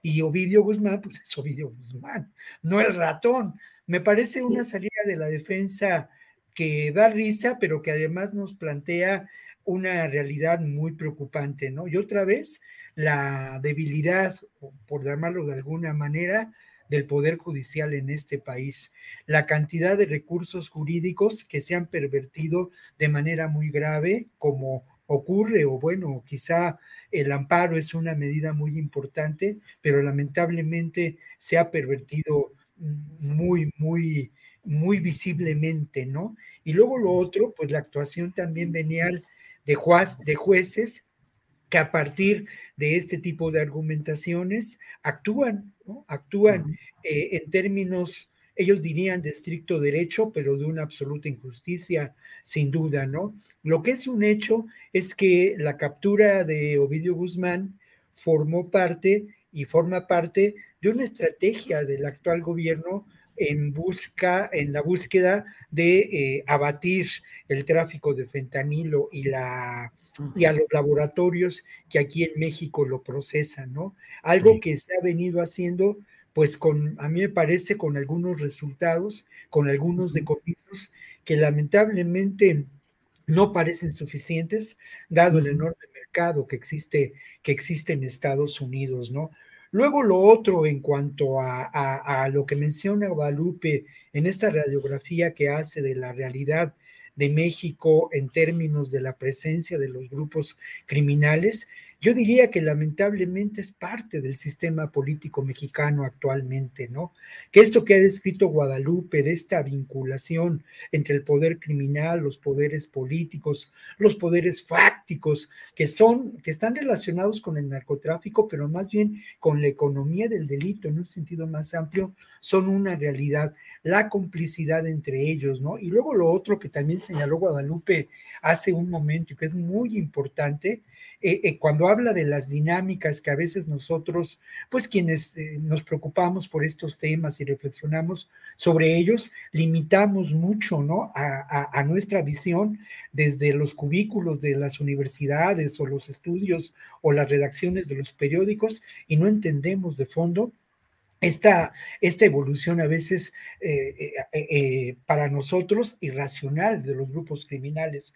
Yo lo que, lo que mencionaría al respecto, y estoy de acuerdo con Guadalupe, es que se han gestionado en nuestro país grupos auténticamente paramilitares, grupos que por sus armas, por su organización, podemos considerar como tales y grupos que además tengo la sospecha, y aquí lo he mencionado en otras ocasiones, que están a la venta del mejor postor y que actúan de esa manera. Grupos paramilitares actuando en Guerrero, grupos paramilitares actuando en la frontera sur y en la frontera norte de nuestro país y con, eh, sin duda, también con alguna presencia en, o una no alguna, una significativa presencia en la Ciudad de México, ¿no? Células del crimen organizado, dicen las autoridades. A mí me parece que tenemos que comprenderlas ya desde una perspectiva distinta y también entender que no necesariamente están adscritos a las organizaciones criminales. Eh, constituidas como grandes transnacionales del narcotráfico, como algunos de nosotros todavía concebimos estos procesos, Julio. Claro. Bien, Víctor. Eh, Guadalupe, fíjate que Jesús García, reportero que ha tenido una muy buena cobertura en el tema del juicio a García Luna, ha puesto un hilo en Twitter donde dice que el general Glenn Van Herk, comandante de Estados Unidos del Comando Norte, habló de tres aspectos claves sobre México y los cárteles. Dice que son un problema global, que no hay que enfocarse solo en la frontera. Reconoce atacar el envío de armas al sur y dice que se busca detener el envío dinero, de dinero al sur. Sobre México y los cárteles, según el reporte de Jesús García, el general Glenn Banker dice, debemos enfocarnos en lo que va al sur, no solo en lo que viene al norte trabajamos en ofrecer inteligencia para investigar dinero que es enviado al sur, armas que son enviadas al sur, lo cual es crucial. ¿Qué opinas, Guadalupe? Me parece interesante, aunque también me parece incompleto, ¿no? Pero bueno, qué bueno que desde el Comando Norte se empiecen a, reconocer, ¿no? El tema, el tema de seguir la ruta del dinero, pero muchas veces se reconocen las cosas, como se reconoció en Iniciativa Mérida, que, los carteles mexicanos no son lo único que, que, se va, que se va, en lo que se va a cooperar sino que se tiene que ver el tema de la demanda de narcóticos como un tema de salud pública. Pero Estados Unidos lo reconoce y luego no asigna presupuestos para este, resolver estos problemas, ¿no? Entonces creo que es muy interesante hablar del tema de las armas y hablar del tema del dinero. Reconocerlo no significa este, resolverlo y ese es un problema porque en, el entendimiento, en marco bicentenario, se reconocieron muchos problemas, se reconoció, bueno, a petición de México, que se enfocara, nos enfocáramos no solamente en la parte este, de, de, la militarización, en la parte de lo que le llaman los estadounidenses enforcement, es decir, en la mano dura a las organizaciones criminales o en la estrategia de cortar cabezas a los carteles, sino en atacar las causas de raíz. En este caso, creo que estos dos elementos son fundamentales. El tema del tráfico de armas y el tema del lavado de dinero. Ellos, han, ellos siempre dicen eso, ¿eh? pero siempre por, por, cuestiones mágicas el dinero se sigue lavando en sus instituciones financieras y bueno, obviamente las armas siguen fluyendo. Hay una cosa bien interesante y quiero ser aquí sí bien justa, porque muchas veces eh, en estas demandas, ¿no? De este, de esas demandas hechas por el gobierno, de las que hemos hablado, eh, en contra de armerías estadounidenses, compañías productoras de armas estadounidenses, nunca van a poder tener éxito. ¿Por qué? Porque judicialmente realmente estas empresas no están cometiendo ningún delito en Estados Unidos, porque así están sus leyes. Lo que pasa es que los mexicanos no cuidan sus aduanas y entonces lo mismo con las drogas. Yo digo, bueno, eh, hay una parte de oferta y una parte de demanda. Entonces, ¿quién recibe las drogas? ¿Quién las distribuye? ¿Y quién produce las drogas sintéticas? Una gran parte en Estados Unidos. Pues los carteles estadounidenses, los, las agencias estadounidenses con la corrupción y todo. Pero en el mismo, de la misma manera, cuando hablamos de las armas al sur, el lobby de estas compañías es tan importante, entonces realmente ellos financian republicanos y demócratas. Entonces, realmente las leyes dentro de los Estados Unidos sobre el tema de las armas van a ser siempre muy laxas, porque es un gran, gran grupo de interés el tema de las armas. Entonces, también en México deberíamos de ser mucho más cuidadosos con las aduanas y cómo en México estas armas, hay que, hay que, tomar responsabilidad de la misma forma que los estadounidenses tienen que tomar la responsabilidad por su adicción al fentanilo y por su adicción a las drogas. Sí tenemos que ir contra los cárteles estadounidenses, contra, yo, yo creo que hay que enfocarnos en eso, ¿no? Por un lado, los carteles estadounidenses, pero también este, creo que este reconocimiento del tema de las armas es bueno. Entonces, vamos a presionar eh, por los dos lados, porque podemos negociar como, como un país tan importante también para los Estados Unidos, de que este, tanto por aquí como por allá, ¿no? Este, y bueno, también se reconoce el, el, la diferencia en términos de economías, de tamaños de la economía, de, de, poderío. Estamos hablando con el país militarmente más importante del mundo, ¿no? Y en ese sentido, sí, Andrés Manuel López Obrador ha sido el único presidente que por lo menos de forma discursiva le ha puesto un alto a esta forma de los estadounidenses de vernos y de crear una narrativa sin que nadie le diga nada, ¿no? Porque eh, durante el sexenio de Felipe Calderón y durante el sexenio de Enrique Peña Nieto, ellos podían hacer lo que se les daba absolutamente la gana, ¿no? Y en este momento, pues sí, tan siquiera de forma discursiva se puede poner un alto y se puede negociar. Bien, Guadalupe. Eh, Víctor Ronquillo, eh, ¿se puede, puede pasar sin que lo detecten los finos sistemas de inteligencia de Estados Unidos todo el montonal de dinero, de las montañas de dólares que se producen del narcotráfico, sin que las instituciones financieras tengan, dejen evidencia, sin que haya ninguna muestra, o finalmente los grandes negocios, las finanzas en México y en Estados Unidos están a sabiendas plenamente, están inundadas y beneficiadas de ese dinero del que luego se escandalizan cuando adoptan la otra faceta de la histeria contra el tráfico de drogas, sobre todo contra México. Víctor. Bueno, yo creo, primero habría que considerar lo que dice eh, el general al, al, mando del Comando Norte en términos de todo este escenario que se está configurando, ¿no? Él dice, miremos al sur, atendamos al sur. Cuidado, ¿eh? Cuidado, en este pues, contexto es, es, preocupante, es preocupante claro. porque habrá que ver qué medidas se piensan tomar para atender a ese sur. Creo que es todo lo contrario. Creo que tendría que mirar al norte y que eh, primero, mm, pues desarrollar estrategias para eh, mm, erradicar la, la todo, toda la infraestructura, todo el desarrollo uh, posible de vías para el tráfico de drogas, ¿no? Hace algunos años yo tuve acceso a un expediente de, un, de uno de los grupos, de los sicarios, de los primeros grupos conformados mm, paramilitares, diríamos hoy, eh, de los Arellano Félix, ¿no? Del famoso el BAT, yo no recuerdo el nombre, pero el BAT.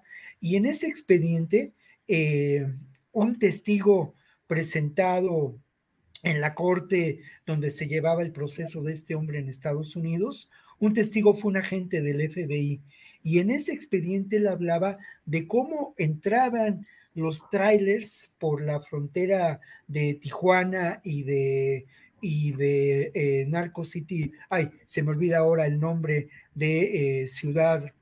Eh, no Mexicali, Tijuana, Mexicali y la ciudad más pequeña en la frontera bueno, lo recordaré en un momento, pero ¿cómo entraban? Caléxico. No, tampoco Caléxico. Caléxico es mm. con Mexicali, es Narco City, así, le, así es, e, e, es, una, es un pueblo de una sola carretera, pero en fin, porque lo importante es que e, en ese documento se hacía evidente esto que menciona, que se ha mencionado mucho, ¿no? Pues dónde están las bodegas en las que se eh, acumulan las drogas. Y lo otro, yo aquí quiero señalar tres elementos que también en algún momento he puesto sobre la mesa, ¿no? No hay duda del impacto económico benéfico para la economía de Estados Unidos de el recurso que representa el manejo de las drogas en ese país. Tampoco hay duda de lo que es el, el control social que representan, ¿no? Y que han representado a lo largo de los años, de décadas, desde la década de los años 60 también ha sido un elemento ideológico importante para configurar enemigos, enemigos como se configura el terrorismo y ahora se configura a los narcotraficantes mexicanos. Y por otra parte también, de verdad, a mí en ocasiones, y conste que yo no soy muy espantado, yo creo que el prohibicionismo ha causado un grave problema Creo que eh, ese es otro gran tema de discusión. Quienes se han beneficiado del provisionismo en cuanto al consumo de sustancias, pues han sido, por una parte, los grandes varones del narcotráfico, las agencias que combaten a esos varones y un gran negocio a nivel mundial. Yo no soy espantado, pero la verdad, Julio, es que eh, en las series norteamericanas, en las películas norteamericanas, hay una gran promoción para el consumo de drogas. Es parte de la del American Way of Life de este siglo XXI. Y esto es una realidad que, que conviene a esos intereses económicos, que conviene a esos intereses que soportan la guerra del narco, en los que está la industria armamentista, Julio, y también convienen a esa ideología, promovida desde esas instancias que construyen la subjetividad de quiénes son eh, las personas o lo quiénes somos las personas eh, eh, en este momento, ¿no? En, todo el mundo, no solamente Hollywood es una gran industria de la conciencia también en ese sentido. Bien. Bien, Víctor, llegan, ya sabes, llega aquí la información rápido, dicen si sería Nogales, National City, Tecate, em, eh, San Isidro está pegado con Tecate, Narco City. Tecate, eh, National City, este, dicen. ¿No es el que está pegado a Douglas? Este... Algodones, Baja California. No, hombre, National City, dicen aquí pero la mayoría dicen Tecate. Bueno, pues vamos a dejarlo en lo que se acuerda. Víctor, eh, Guadalupe, para cerrar esta mesa, por favor, eh, dinos el último comentario sobre cualquiera de las partes de lo mucho que hoy hay para platicar respecto a estos temas en esta mesa de seguridad. Por favor, Guadalupe. Claro, quisiera hablar sobre este tema eh, de, que tiene que ver con los militares, ¿no? Hablamos del Comando Norte, también este, pues la, jefa del Comando Norte eh, de los Estados Unidos, Laura Jurgensen, creo, se, se apellida, este, hace algunas semanas habló de los, intereses estratégicos de Estados Unidos.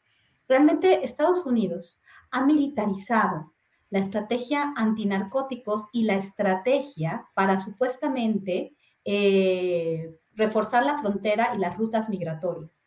Esta militarización que nos han impuesto, que se le impuso a Colombia, que se le impuso a Centroamérica, y que se le impuso a México a través de Plan Colombia, a través de CARSI, a través de Iniciativa Mérida y ahora de Entendimiento Bicentenario. Si se fijan, ahora estamos hablando de un tema de, un tema de drogas que se combate con militares y que, bueno, nuestros países no han podido detener.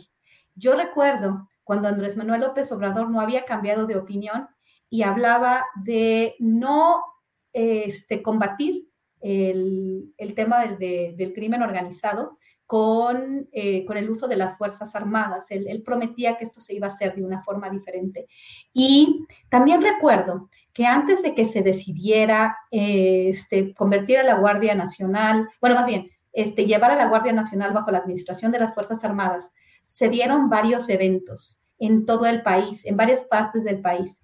Estos grupos que Víctor muy, este, muy efectivamente, muy, muy correctamente, este, se refiere a células paramilitares o paramilitarismo criminal, surgieron en varios lugares al unísono. Recuerdo esta cobertura. De repente se le incendia el país a México y no entendemos muy bien por qué.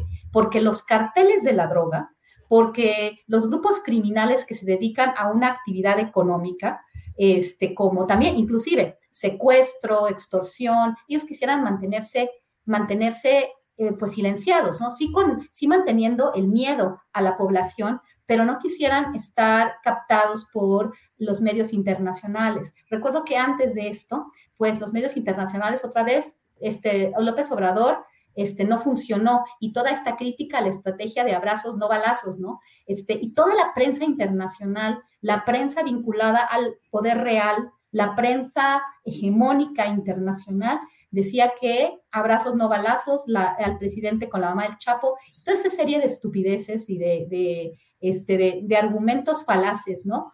Eh, que, que, ponían a México como un país que no podía con sus bad hombres, ¿no? Y entonces empuja de alguna forma, o siento que empuja a México a tomar la vía militar, como se empujó a Colombia en su momento a tomar la vía militar a ser sus policías este, de carácter militar, ya sea formalmente o, con la práctica. También las rutas, ¿no? Las rutas de migrantes, todo lo que es la lucha contra la migración ilegal, ¿no? De estos Estados Unidos, como le llaman, esta militarización que genera más problemas y genera estas, estas redes, por un lado, de traficantes de personas que son este, descentralizadas, ¿no? Y que también operan como células complejas adaptativas, como lo mismo que está pasando con las células criminales. Y esta guerra que nunca puede ser ganada ya con militares en el, en el, en el espacio, de, en, el, en el terreno, para seguir, para seguir comprando armamento, para seguir comprando infraestructura, reforzándola, muros,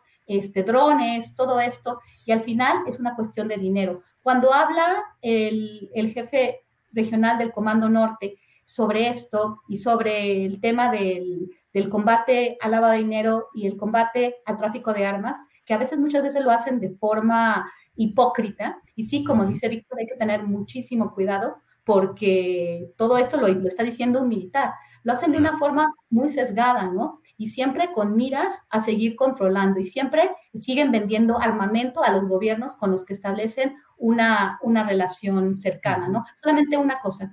Eh, general Salvador Cienfuegos, aquel que fue arrestado por el gobierno estadounidense, le compró en sus primeros años billones de dólares en armamento a, en, en, operaciones conjuntas o en, o en arreglos con el Comando Norte, fue premiado y, de nuevo, fue un militar.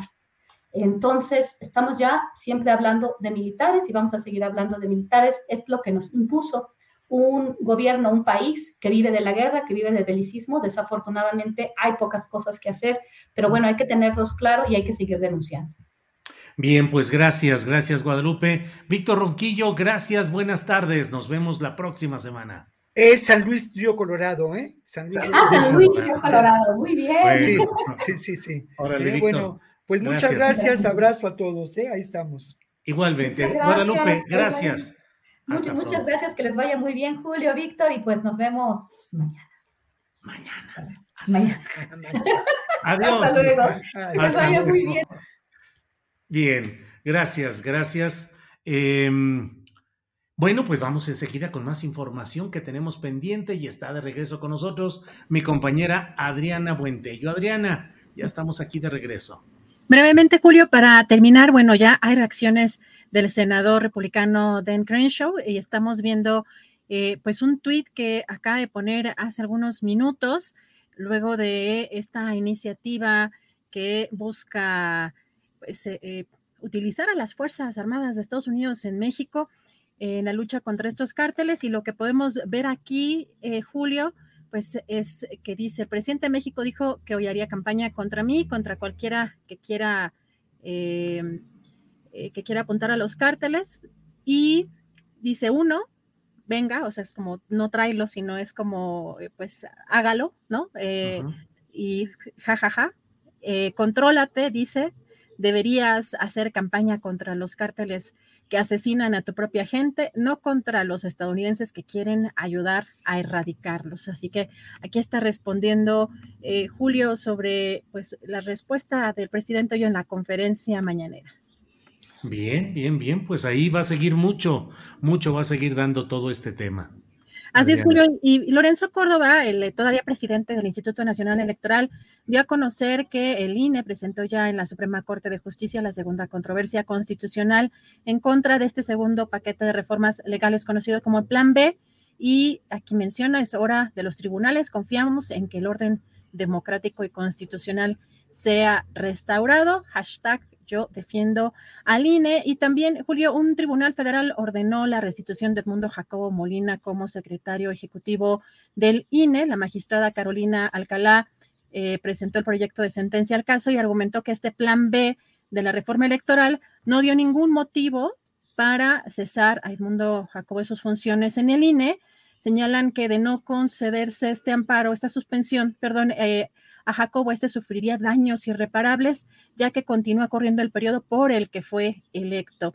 Y brevemente, Julio, nada más para comentar que la Secretaría de Medio Ambiente de la Ciudad de México dio a conocer que pues va a ser sustituido el ahuehuete, que le dieron algunos meses para que se adaptara y finalmente no, no logró eh, hacerlo.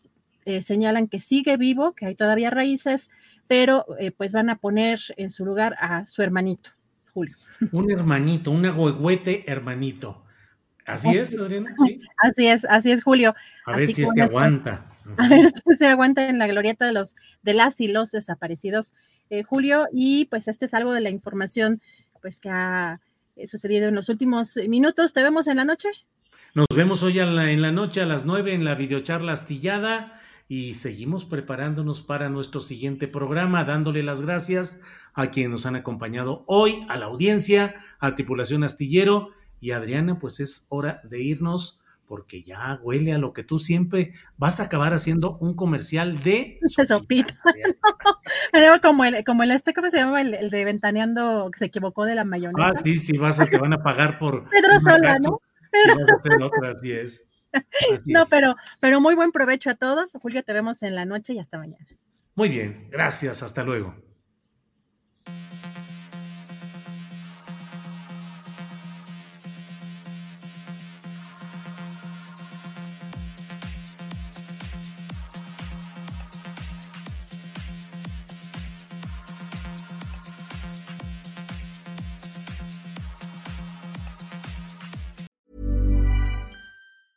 Hey, it's Danny Pellegrino from Everything Iconic. Ready to upgrade your style game without blowing your budget? Check out Quince. They've got all the good stuff shirts and polos, activewear, and fine leather goods, all at 50 to 80% less than other high end brands. And the best part? They're all about safe, ethical, and responsible manufacturing. Get that luxury vibe without the luxury price tag. Hit up quince.com slash upgrade for free shipping and 365 day returns on your next order. That's quince.com slash upgrade. Hi, I'm Daniel, founder of Pretty Litter. Cats and cat owners deserve better than any old fashioned litter. That's why I teamed up with scientists and veterinarians to create Pretty Litter. Its innovative crystal formula has superior odor control and weighs up to 80% less than clay litter.